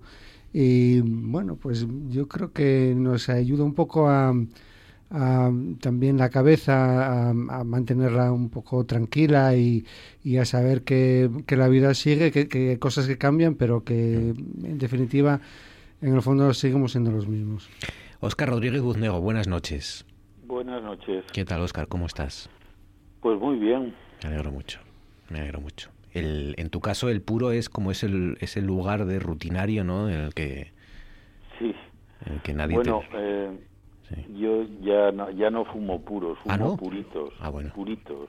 Vale. Eh, y estoy tratando de convencerme para para dejarlo pero no lo consigo. No te haces caso, ¿no?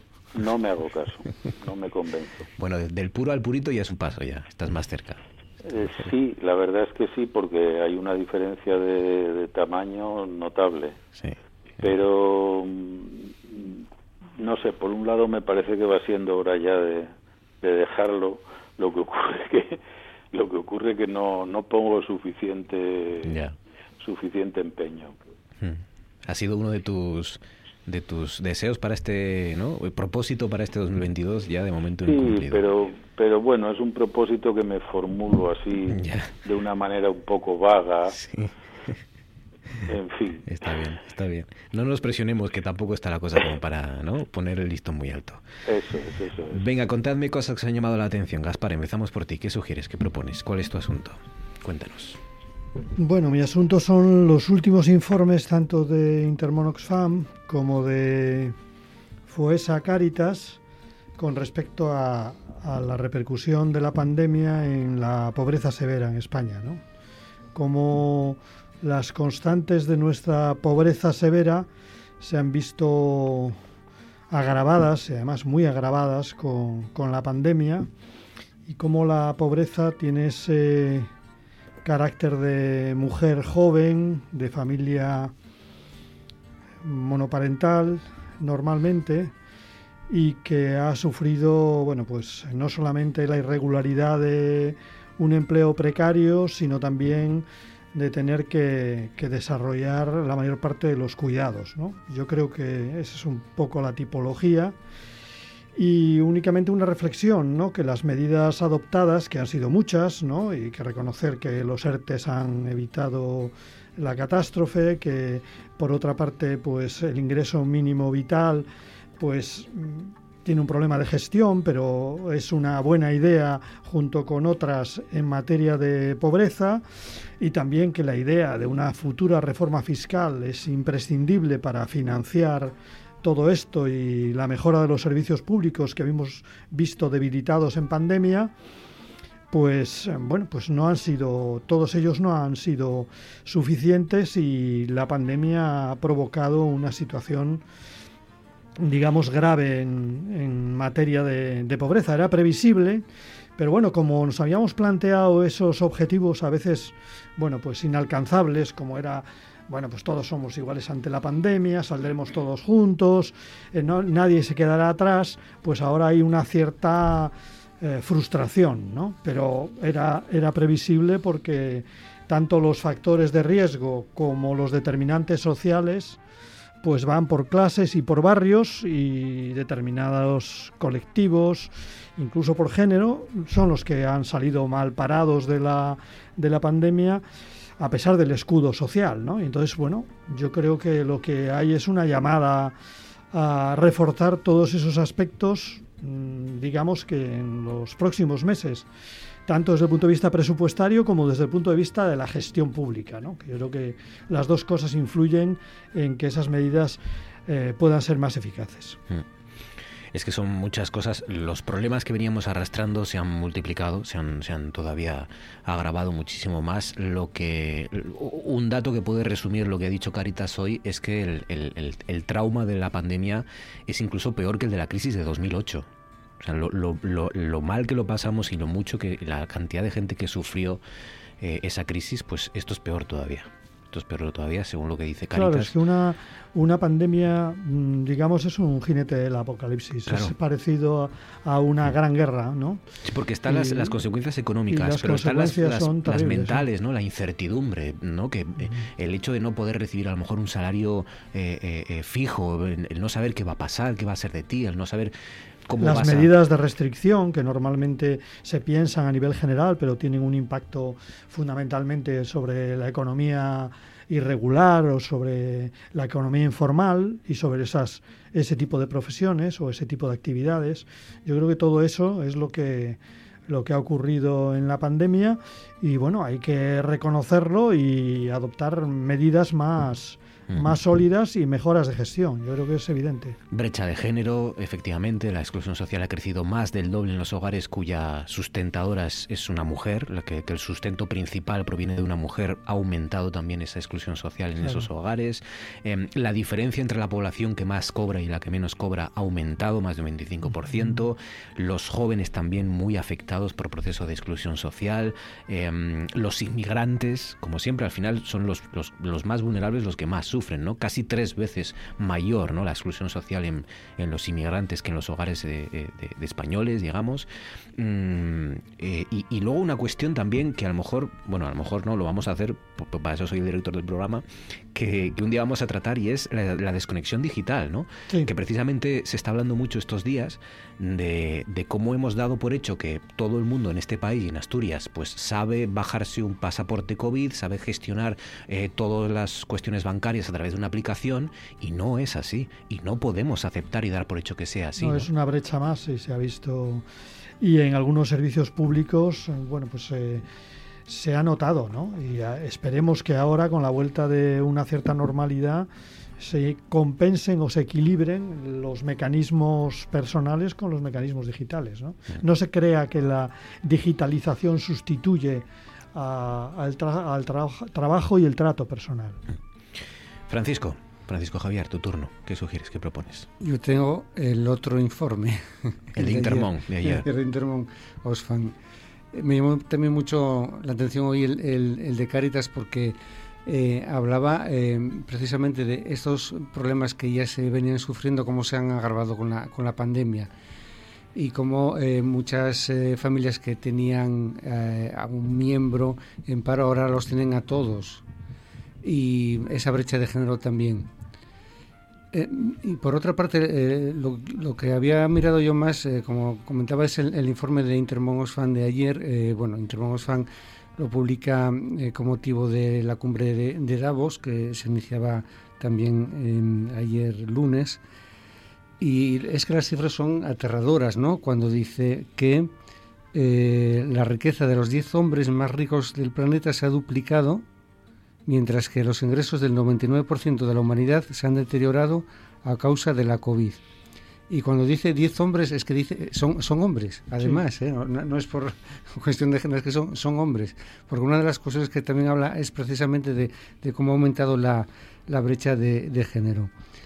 Y eh, una cifra que a mí me llamó mucho la atención es que dice que eh, si estos 10 hombres más ricos perdiesen el 99,999% de su riqueza, eh, seguirían siendo más ricos que el 99% de todas las personas del planeta. Madre mía. Es decir, que es que tienen una riqueza inmensa. Em, Completamente desproporcionada. Es, desproporcionado todo esto, ¿no? hemos vivido con ricos toda la vida a lo largo de la historia de la humanidad, pero lo de, lo de hoy en día es... hiper mega ricos. Es increíble. ¿Cómo denominamos a esta gente? Claro, eh, son bueno multi, multimillonarios, mil millonarios.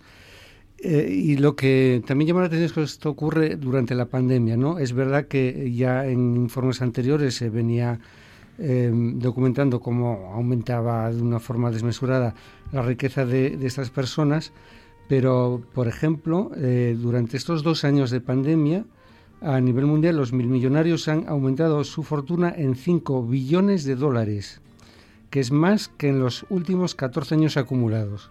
Es decir, en dos años de pandemia más que en 14 años. Y una reflexión que me pareció importante del informe, que dice que durante estos dos años eh, los bancos centrales y los estados han estado inyectando eh, muchos recursos económicos para bueno, todas estas situaciones de precariedad y de problemas em, económicos.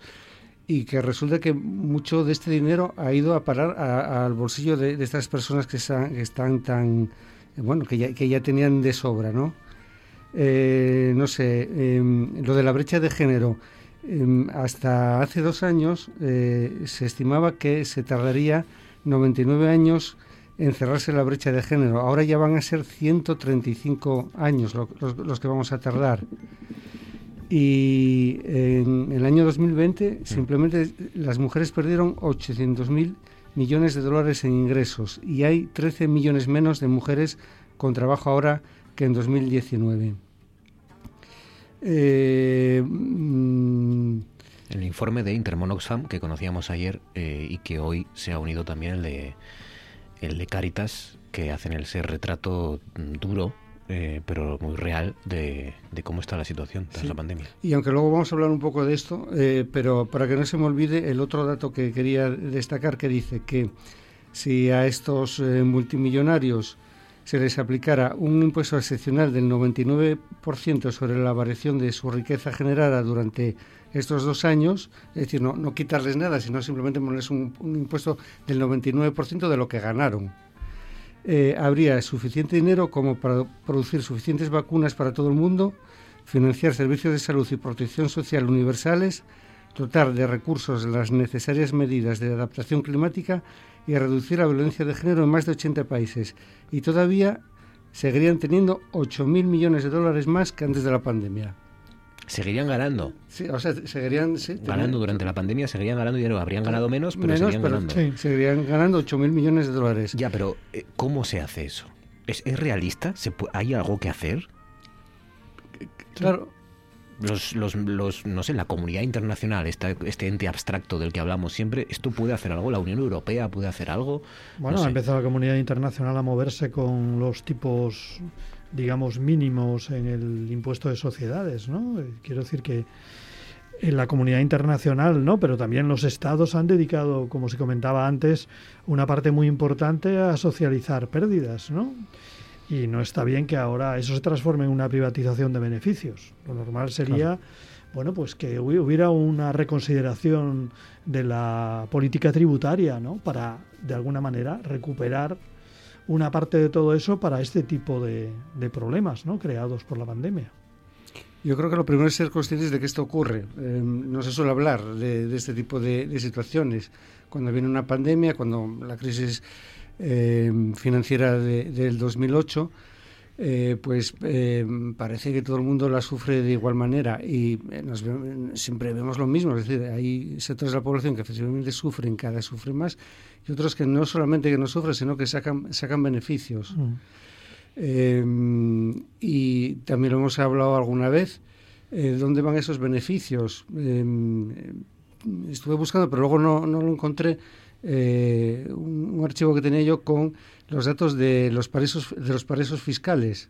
Entonces, el dinero que hay en paraísos fiscales también da de sobra para poder solventar todos estos problemas bueno, de, exclusión social y de pobreza extrema que hay en muchos países del mundo y parece que es un asunto eh, intocable eh, en la Unión eh, Europea. Hay paraísos, fiscales, de alguna forma países como Irlanda, Luxemburgo funcionan como paraísos fiscales y luego cuando venimos aquí a España hay comunidades autónomas que de alguna forma parece que aspiran a, funcionar también como, como paraísos fiscales entonces, Intermón Oxfam precisamente hace mucho hincapié en eh, el papel que tienen los impuestos, la fiscalidad y el acabar con todos estos eh, paraísos para poder eh, solucionar este tipo de, problemas.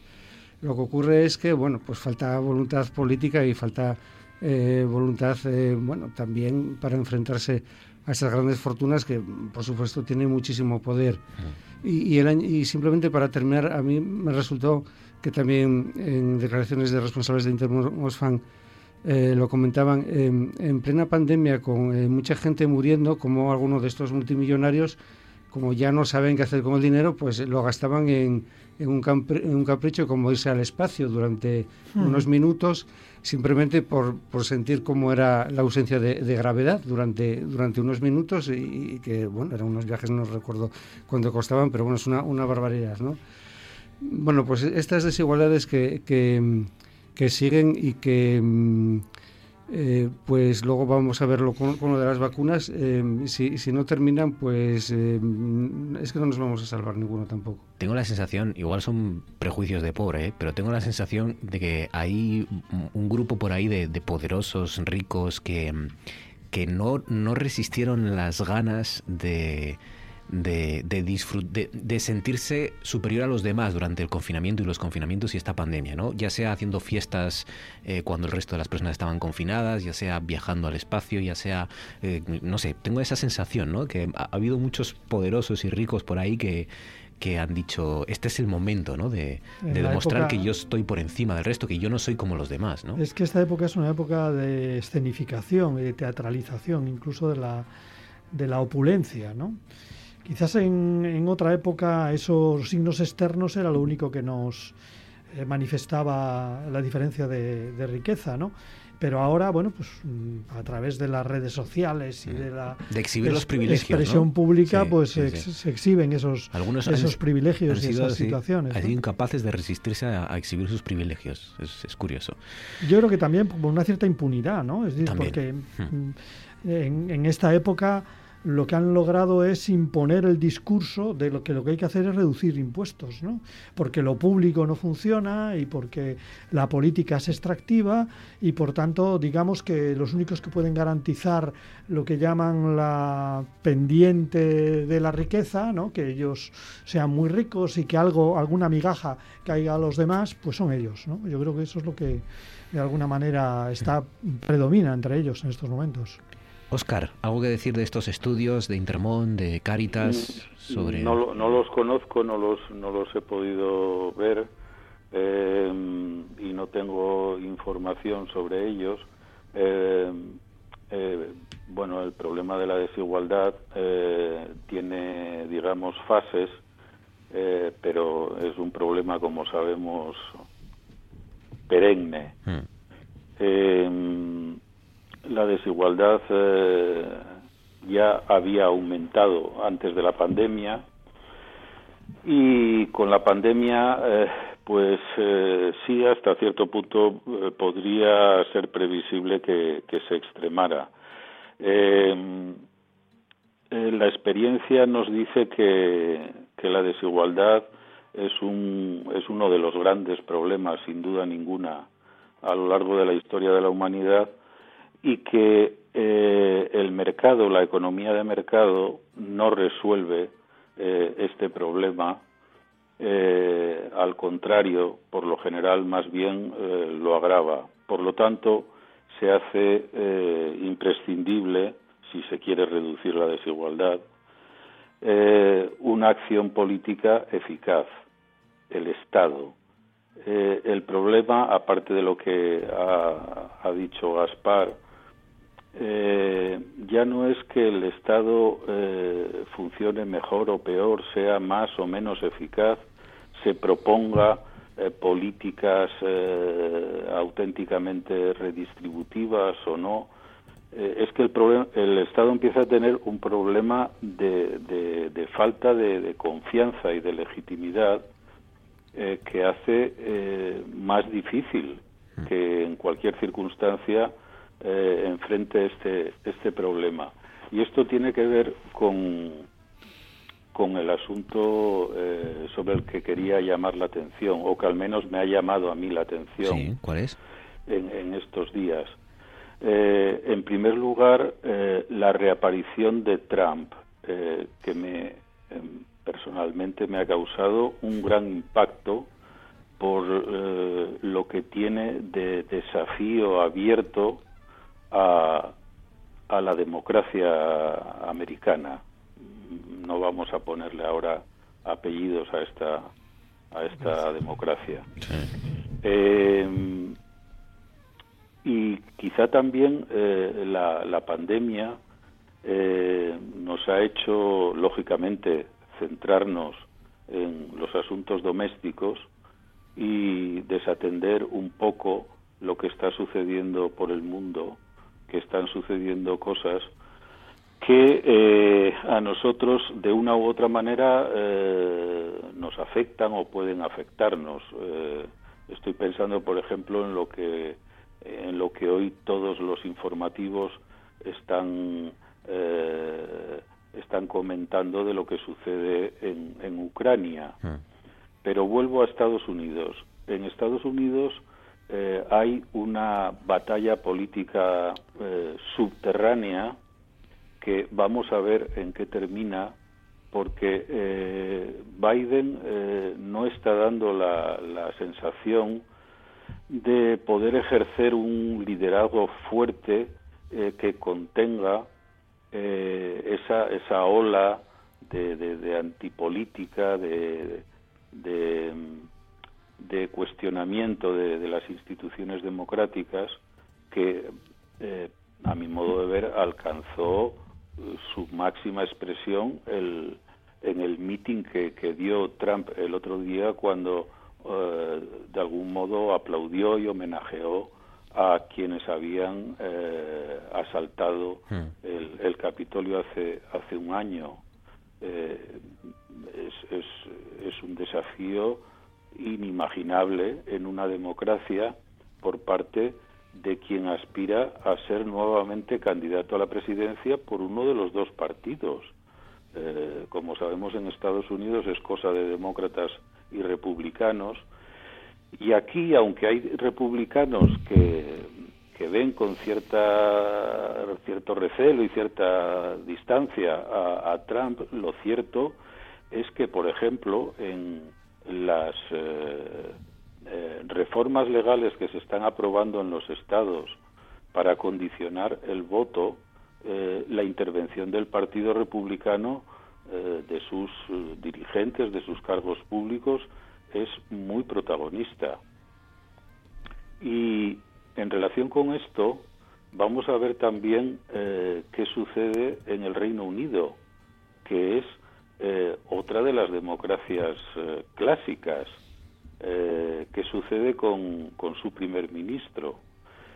Y a propósito de esto, y termino, estos días he leído en, en, la prensa española dos datos que me han llamado la atención también uno de ellos eh, está recogido hoy, no, no recuerdo bien si es en el diario El Mundo.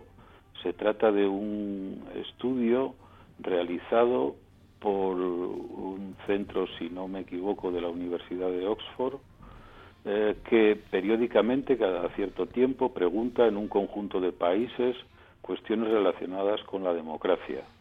Y el mundo destaca en su información, no he visto el estudio, que mm, uno de los de los datos eh, que, que, registra ese estudio es que en España eh, ha aumentado el porcentaje de personas que serían partidarias o estarían de acuerdo o aceptarían eh, la, la, la, presencia de un líder autoritario, de un líder fuerte, entiéndase, al margen de, de las prácticas y de las normas democráticas eh, eh, en, la, en, la, dirección del, del gobierno.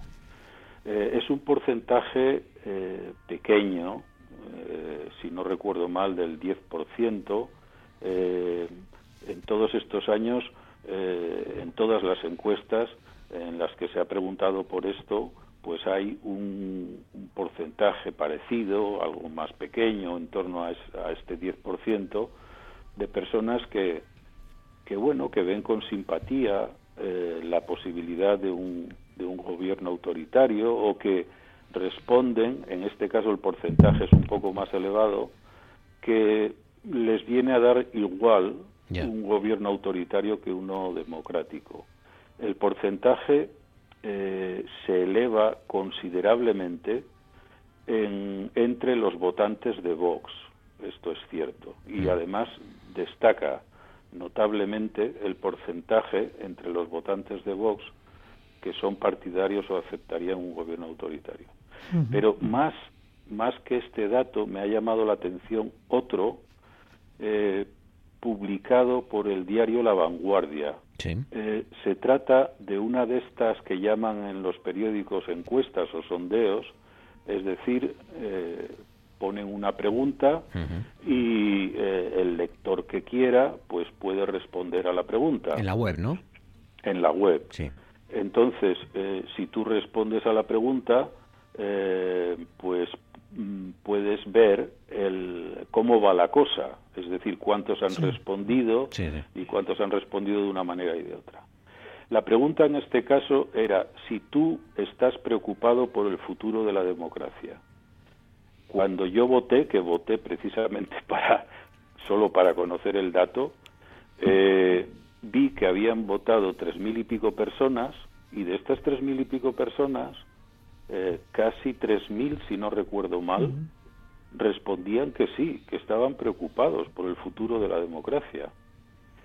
Y aunque sabemos que esto no son encuestas propiamente dichas, ¿no? Porque no hay una muestra representativa. Claro, hay, hay, un sesgo que es que son solo los lectores que entran en la vanguardia, ¿no? Que ya sí, son, son solo los lectores y además tú desconoces quiénes son esos 3.000 que, que han votado. Es decir, que que, ahí hay un margen de incertidumbre enorme, pero pero el hecho eh, así tan simple como, este, con, toda la inseguridad que, que, tiene el dato, con toda la falta de fiabilidad, de garantías que tiene, el dato, sin embargo, eh, a mí me resulta impactante porque, eh, porque, porque no es habitual que se registre ni en un, ni en un sondeo de estas características un porcentaje tan elevado de personas que responden que sí, que están preocupadas por la, por la democracia, porque la opinión mayoritaria de los españoles respecto a la democracia te hace pensar, al menos hoy todavía, en, en otra cosa. Digamos. Eh, entonces, eh, hace no mucho el CIS ha publicado una encuesta sobre tendencias sociales, la primera parte, y hay que ver los datos eh, cuando eh, ahí sí hablamos ya de una encuesta con una muestra representativa y demás, y hay que ver los datos cuando se les pregunta a los encuestados por eh, los partidos políticos, la confianza en ellos, si es hoy mayor o menor que hace cinco años y si creen que dentro de cinco años va a ser igual, mayor o menor que hoy. Hmm. Y te das cuenta que, eh, que tenemos un problema muy serio eh, en los sistemas políticos democráticos porque esto no solo ocurre en España, está ocurriendo en todos los países europeos, en todas las democracias. En síntesis, en particular en relación con los partidos. En síntesis que entonces mm, eh, volviendo a lo anterior, eh, aparte de, la inquietud por la democracia, la cuestión sería, ¿están los estados hoy en condiciones de aplicar políticas que verdaderamente disminuyan la desigualdad, que efectivamente está creciendo y es, a mi modo de ver, es uno de los dos o tres grandes problemas de la humanidad?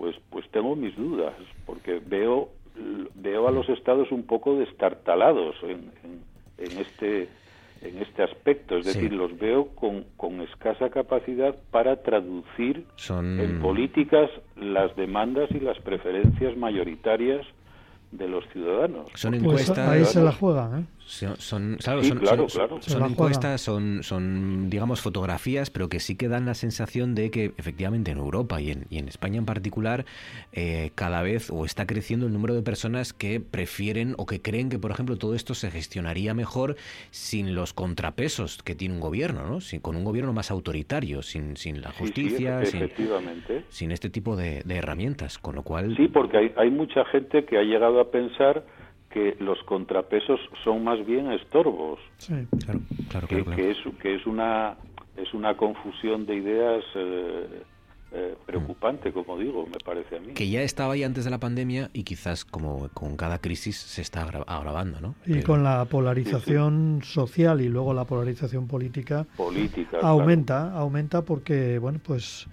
digamos que traduce una imagen a la ciudadanía falsa de lo que de lo que es posible y de lo que es la, la política, ¿no? Son maniqueos, maniqueos que no que no solucionan nada y que trasladan a, a los ciudadanos únicamente agitación, ¿no? En un sentido o en otro.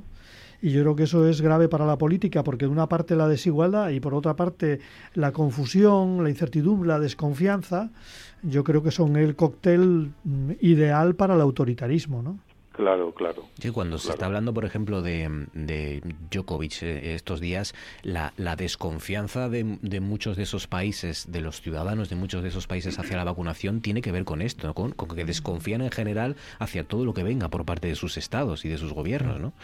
Y entonces no creen que la vacuna sirva porque tienden ya de, por, por defecto a, a, a, desconfiar, a ser escépticos. Y la desinformación, los mensajes demasiado simplistas Mm. La política, yo nunca he estado en política, Gaspar estuvo o está muchos años y seguro que eh, sabe de esto mucho más que yo, pero la política es, eh, es difícil, es compleja, es em, eh, tiene muchos matices y sin embargo lo que nos llega muchas veces son eh, cosas muy muy simples como muy, muy, pequeñas muy muy de andar por casa no que, que los que seguimos eh, bueno que ya tenemos unos años y hemos eh, incluso vivido de alguna forma la transición y hemos seguido lo que es la política española estos años nos damos cuenta de la complejidad de todo esto. Pero si alguien aterriza ahora y ve lo que sale en los medios de comunicación o lo que se filtra en las redes sociales, pues es como si fuese un, un juego de tronos, un pim pam pum, algo em, que con, poca con poca enjundia, ¿no? Con, con poco eh, con poco contenido. Y sin embargo, la política es, es, es mucho más.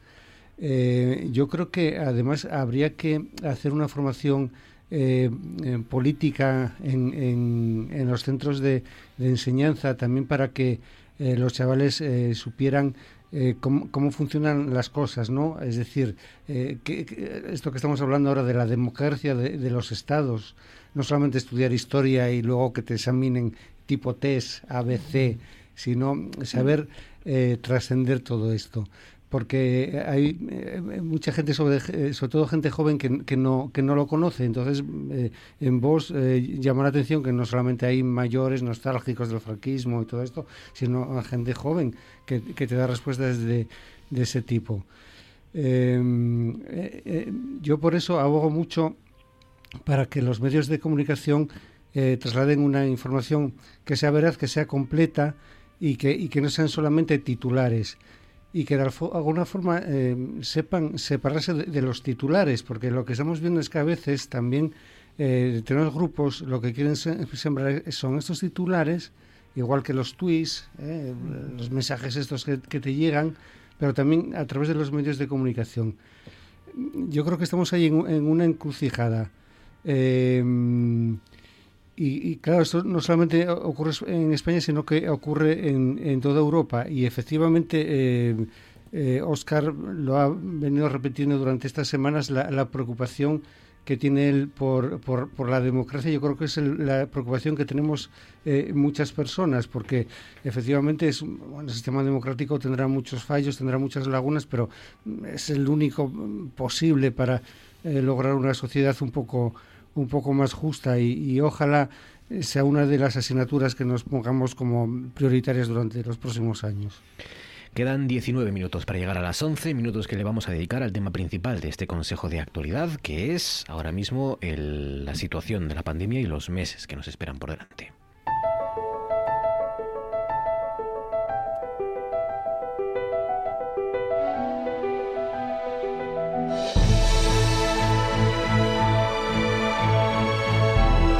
Esto es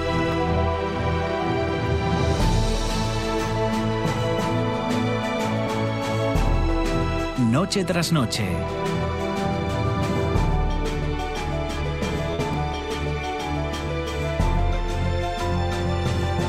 Con Marcos Vega.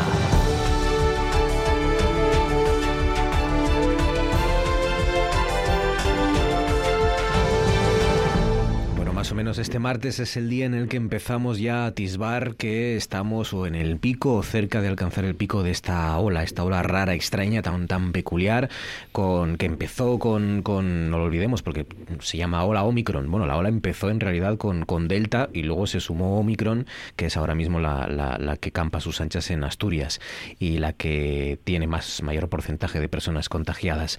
Con uno de cada 400 contagiados de COVID en Asturias tiene que ingresar en la UCI solo uno de cada 400, pero es que son muchos los contagios. La ocupación de las unidades de críticos permanece estabilizada, es verdad, los médicos descartan un aluvión de enfermos pese al, pico de contagios. Em, esta mañana en TPA Noticias Matinal escuchábamos a Gabriel Reina, microbiólogo de la Clínica Universitaria de Navarra, decir entre otras cosas que eh, habrá que esperar a primavera o verano para hablar de un escenario optimista, que a ello contribuirá, como siempre, la vacunación, la elevada transmisión del virus que estamos viendo, y ha incidido en lo que incide en casi todos los expertos, que hay que vacunar en los países en vías de desarrollo, porque son el caldo de cultivo perfecto para la aparición de nuevas variantes, que es verdad pueden ser menos graves, pero que sí podrán ser más contagiosas o con capacidad, como acabamos de ver, como para saturar los sistemas de, salud. ¿no? Em, eh, hay cosas llamativas también, como lo contaba al principio, que la incidencia de coronavirus está golpeando con mayor fuerza en Gijón, eh, eh, que en lo que va de año duplica los contagios, por ejemplo, de Oviedo. ¿no? Son cuestiones que supongo que sabremos, ¿no? Encontraremos al final la razón, pero seguramente serán varias y, muy complejas. Y luego también quería preguntaros por, por los colegios, ¿no? Em, los colegios que a partir de ahora, pues ya saben, cuando un niño comience a tener síntomas deberá someterse a un, a un antígenos. Eh, em, en primer lugar, se destierra ese concepto de contacto estrecho, ¿no? que queda ahora reservado a las personas embarazadas, a las mujeres embarazadas, inmunodeprimidas eh, y menores y mayores de 70 años, personas eh, inmunodeprimidas y mayores de 70 años. Y em, la Comisión de Salud del 7 de enero decidió recomendar, recuerden, que solo guarden cuarentena en las etapas de infantil y primaria los alumnos de una en la que se den cinco o más contagios. Entonces, ¿se han terminado ya las restricciones en los colegios o va siendo el momento de, eliminar las restricciones en los colegios? ¿Cómo hemos actuado con los más pequeños? Y luego ya os pregunto eh, eh, eh, eso, ¿cómo vacunar al mundo? ¿no? Si el que no lleguen las vacunas a los países en vías de desarrollo es una cuestión de que no hay vacunas, de que no hay infraestructura, de la desconfianza también a que hablábamos ahora de, las, de los ciudadanos en sus estados. Gaspar.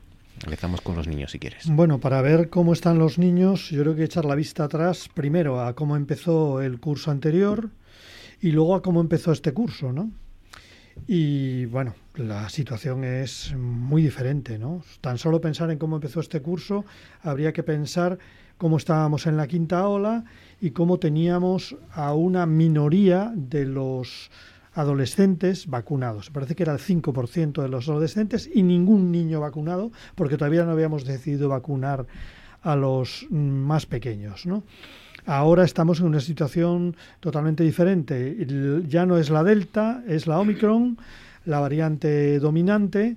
Y con respecto a, la vacunación, prácticamente la vacunación es del 90% en general, en el, grupo Diana, y luego entre los niños eh, que no estaban entonces vacunados, pues estamos avanzando y Asturias en particular, muy por encima de otras comunidades autónomas. Por tanto, las medidas mm, que se han adoptado, yo creo que son proporcionadas a la situación y la demostración es que no son los niños ni los adolescentes los que están teniendo la mayor incidencia precisamente son los jóvenes de 20 a 29 años y los no tan jóvenes de 40 a 49 años. Es donde está la mayor incidencia, eh, muy por encima de, la media. ¿no?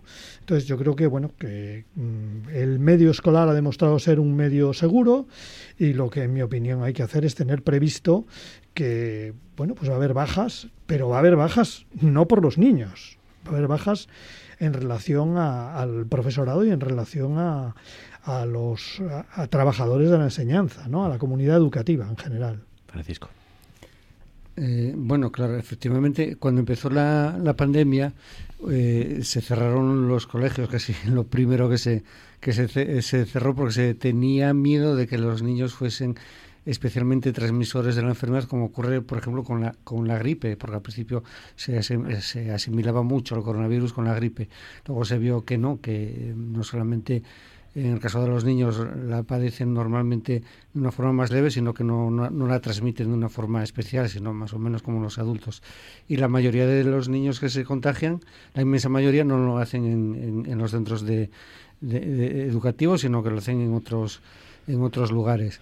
Eh, yo creo que hasta ahora las, las cosas se, se han hecho eh, muy bien. Mm, tenemos una ventaja con, con, la variante Omicron, que es ahora la, la mayoritaria, y es que eh, los test de saliva eh, son tan eficaces, incluso parece ser que más, que, que, los test nasofaringeos, con lo cual eso facilita la realización de, de los test. Y bueno, la última medida de, de poner un tope de precio a creo que son 2,94 94 eh, cada test eso facilita que se puedan hacer eh, a los niños eh, cuando tienen síntomas. Hay que recordar que los test de antígenos son fiables sobre todo cuando se tienen síntomas, cuando se es asintomático son bastante menos fiables. Eh, pues puede ser una, una, buena medida, pero también hay que insistir en que efectivamente si un niño pues está con síntomas, por ejemplo, de fiebre o mucha tos, eh, aunque el test eh, sea negativo, lo prudente es que, se, que se quede en casa, como, como se hace siempre. Cuando nos preguntan a los pediatras eh, eh, ¿Cuándo un niño puede ir a clase? Cuando siempre decimos, pues depende de la fiebre y depende de, cómo se encuentre. Cuando esté sin fiebre y, esté más o menos bien, que vuelva a, clase. Y yo creo que con esto va a pasar un poco eh, eh, lo mismo. Y, además yo confío en que las variantes que, vengan que sean que se comporten de esta de esta manera y que no se escapen al, efecto de las vacunas. Ahora, bueno, pues están eh, inoculándose las, las primeras dosis eh, todavía. Mm. Eh, el, ritmo es muy bueno en Asturias y, como se sabe, se decidió que la segunda dosis sea a las ocho semanas de la, de la primera, con lo cual dentro de poco ya se empezará a poner la segunda dosis y eso también va a facilitar mucho las cosas. Había una controversia hoy con el asunto de los test de antígenos, que en el caso de, de los menores de 16 años parece ser que va a ser válido el que se haga en casa y que se notifique a través de la, de la página web de, de Astursalud. Eh, yo estuve pensando, es que no, tengo los datos porque no, no, se han publicado, no se han dado las explicaciones, pero em, yo em, entiendo que em, no era válido en, en, los adultos, que tenía que ser el que se hace en las farmacias, eh, por una cuestión, digamos, de tipo legal, de si eh, se podía utilizar por alguna picaresca de la baja laboral y este tipo de cosas. Y por eso la edad de 16 años, los menos de 16 años eh, no, no, están en edad laboral, entonces no tendría por qué mm. ocurrir esto. Porque lo, lo, cierto es que los test de, de saliva, por ejemplo, son muy fáciles de, de, hacer si se siguen las instrucciones que traen los kits y, y, sí que son, son válidos, cuando, como digo, sobre todo cuando se tienen síntomas, y con esta variante concreta. Pues sí, sí, porque yo creo que le hacen un PCR más a mi sobrina y le agujerean ya directamente las fosas nasales, la provina. Iba a 8, una cosa así, o sea que...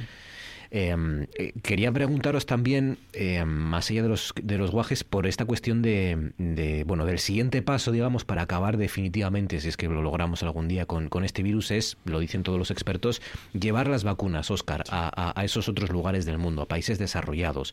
Eh, ¿Creéis que es una cuestión de, de, infraestructura, de que los países ricos no estamos eh, colaborando, no estamos enviando las dosis suficientes? ¿De qué se trata, en tu opinión, Oscar? Fundamentalmente. Bueno, eh, no, no tengo la, la respuesta, no tengo la, información para, para dar una respuesta a esto, pero tú mismo eh, has eh, señalado eh, cuáles pueden ser eh, los problemas. No sé si hay en el mundo vacunas suficientes o no, pero seguro que, que hay un problema, como, como se plantea en relación con, con tantos otros asuntos, de, gestión, es decir, quién eh, se encarga en el mundo, por ejemplo, en un caso como este, de vacunar a la población de, del resto de los países, vamos a decirlo así. Eh, claro, ahí se, se plantea indudablemente eh, un problema. Volveríamos a lo anterior, no, no parece que estos sean buenos tiempos para la coordinación o para dar pasos eh, en eso que se ha dado en llamar la gobernanza mundial o cosa por el estilo, porque vemos que algunos de los países que deberían mostrar mayor compromiso, sin embargo, se están desmarcando. Pero la situación, eh, lo mismo que la pandemia ha servido de lección para sacar muchas otras conclusiones sobre la necesidad que hay en el mundo de crear instancias de, de, gobierno y de coordinación por encima de los estados, eh, pues en relación con esto es, es flagrante esa, esa necesidad por lo que dicen los, los expertos. Pero también habría que contar efectivamente con, con el problema que puede plantear la actitud de, de las poblaciones de diferentes partes del mundo que, que podrían no aceptar de buen grado una, una vacunación universal, digamos, ¿no? Ya, ya vemos que esto está generando bastantes problemas. Bueno, pues, eh, en fin, sería cuestión de que eh, los países, los principales países, se reunieran y se plantearan esta cuestión que nos estamos planteando nosotros, pero por el momento no parece que esto suceda y las organizaciones internacionales, por lo que se está viendo, no llegan hasta, hasta ahí. Es decir, que, por ejemplo, la Organización Mundial de la Salud, la ONU, no sé, en fin, la Unión Europea, no sé verdaderamente eh, si están haciendo algo eh, en relación con esto, pero la impresión que da es que la OMS sobre todo, sí, estamos aún lejos. Sensación de, impotencia, ¿no? Porque no para de repetirlo, pero no, no, no sé si le hace mucho caso a Gaspar. Sí, Yo creo que hay un rayo de esperanza en que hoy mismo la EMA ha dicho que basta ya y que la cuarta dosis no. No, yo creo que eso, bueno, pues ya en la tercera tenía que haber sido una dosis de recuerdo y no una tercera dosis y de recuerdo únicamente a los más vulnerables porque no haya de nada nuestra inmunidad, hay que decirlo claramente.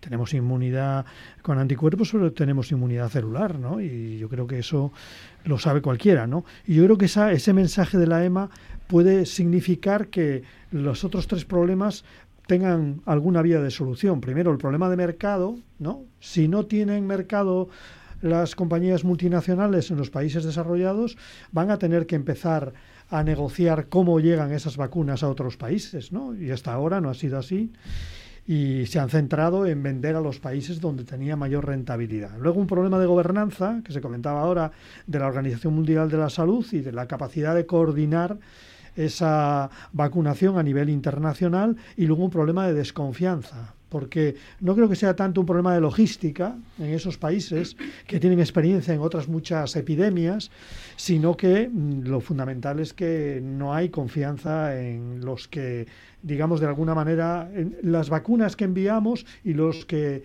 representan, eh, por ejemplo, el programa COVAX, ¿no? En estos momentos. Y yo creo que eso deberemos cambiarlo para que la vacunación se incremente.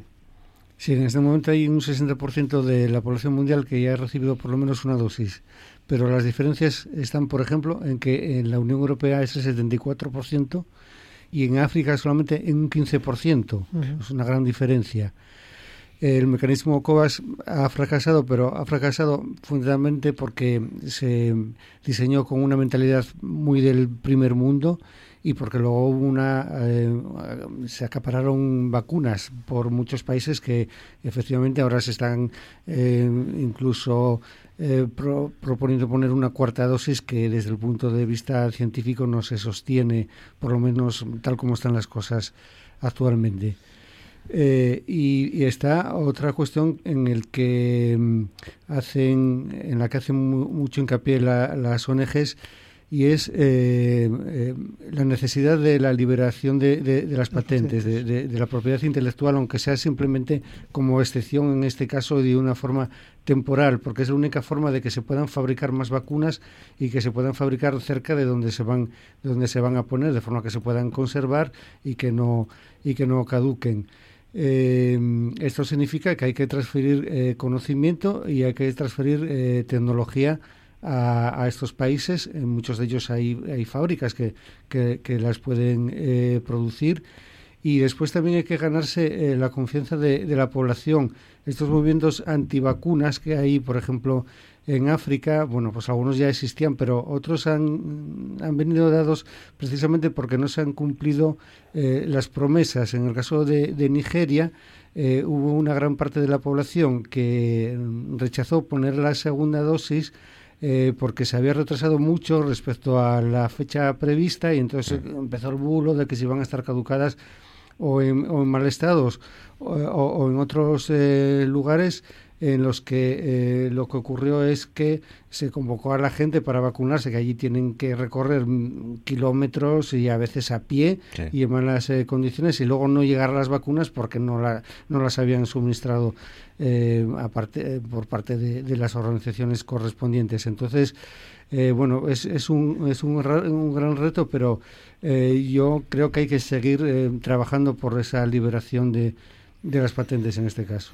Pues nada, yo me he puesto hoy la tercera, esta mañana, en Gijón, y ¿Qué te ha tocado? Me ha tocado, yo Moderna, yo creo que nos están poniendo Moderna. Es, es, la primera vez que cambio. Yo era Pfizer y ahora de repente Moderna, que en aquel momento mira que dedicamos horas y horas para analizar si se combinaba, si no, si era riesgo. Sí, alguno tendría que dar explicaciones de aquello de combinar, que parecía que estábamos combinando bebidas, ¿no? Entonces estábamos mezclando vino y vodka, y, y, ahora pues Moderna después de Pfizer y nada y todo y bueno, no no no sé si han sido los calamares en su tinta de mi madre que han compensado el efecto de, la vacuna, pero, pero desde luego, aparte del dolor este en el, en el músculo, cuando te meten la aguja, ningún síntoma de momento. Toco madera. Así que nada, os despido ya. Eh, nuestro consejo de actualidad que cierra aquí con Gaspar Llamazares, Francisco Javier Fernández y Óscar Rodríguez Buznego. Gracias compañeros a los tres, como siempre. Buenas noches. Placer. Gracias. Con nuestros consejeros de actualidad, marchamos.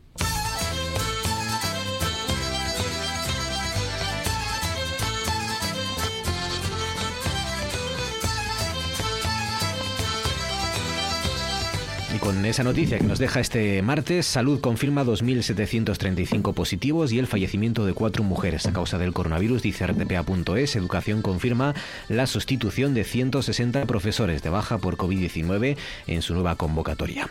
Aquí lo dejamos, la radio continúa, nosotros les hacemos compañía mañana después del baloncesto. Calculamos que eso de las 10 y cuarto, si no hay prórroga, si la hay, pues cuando acabe la prórroga, aquí les haremos compañía hasta las 12 de la noche mañana, programa especial de Noche tras Noche. Gracias por confiar nosotros y hasta entonces.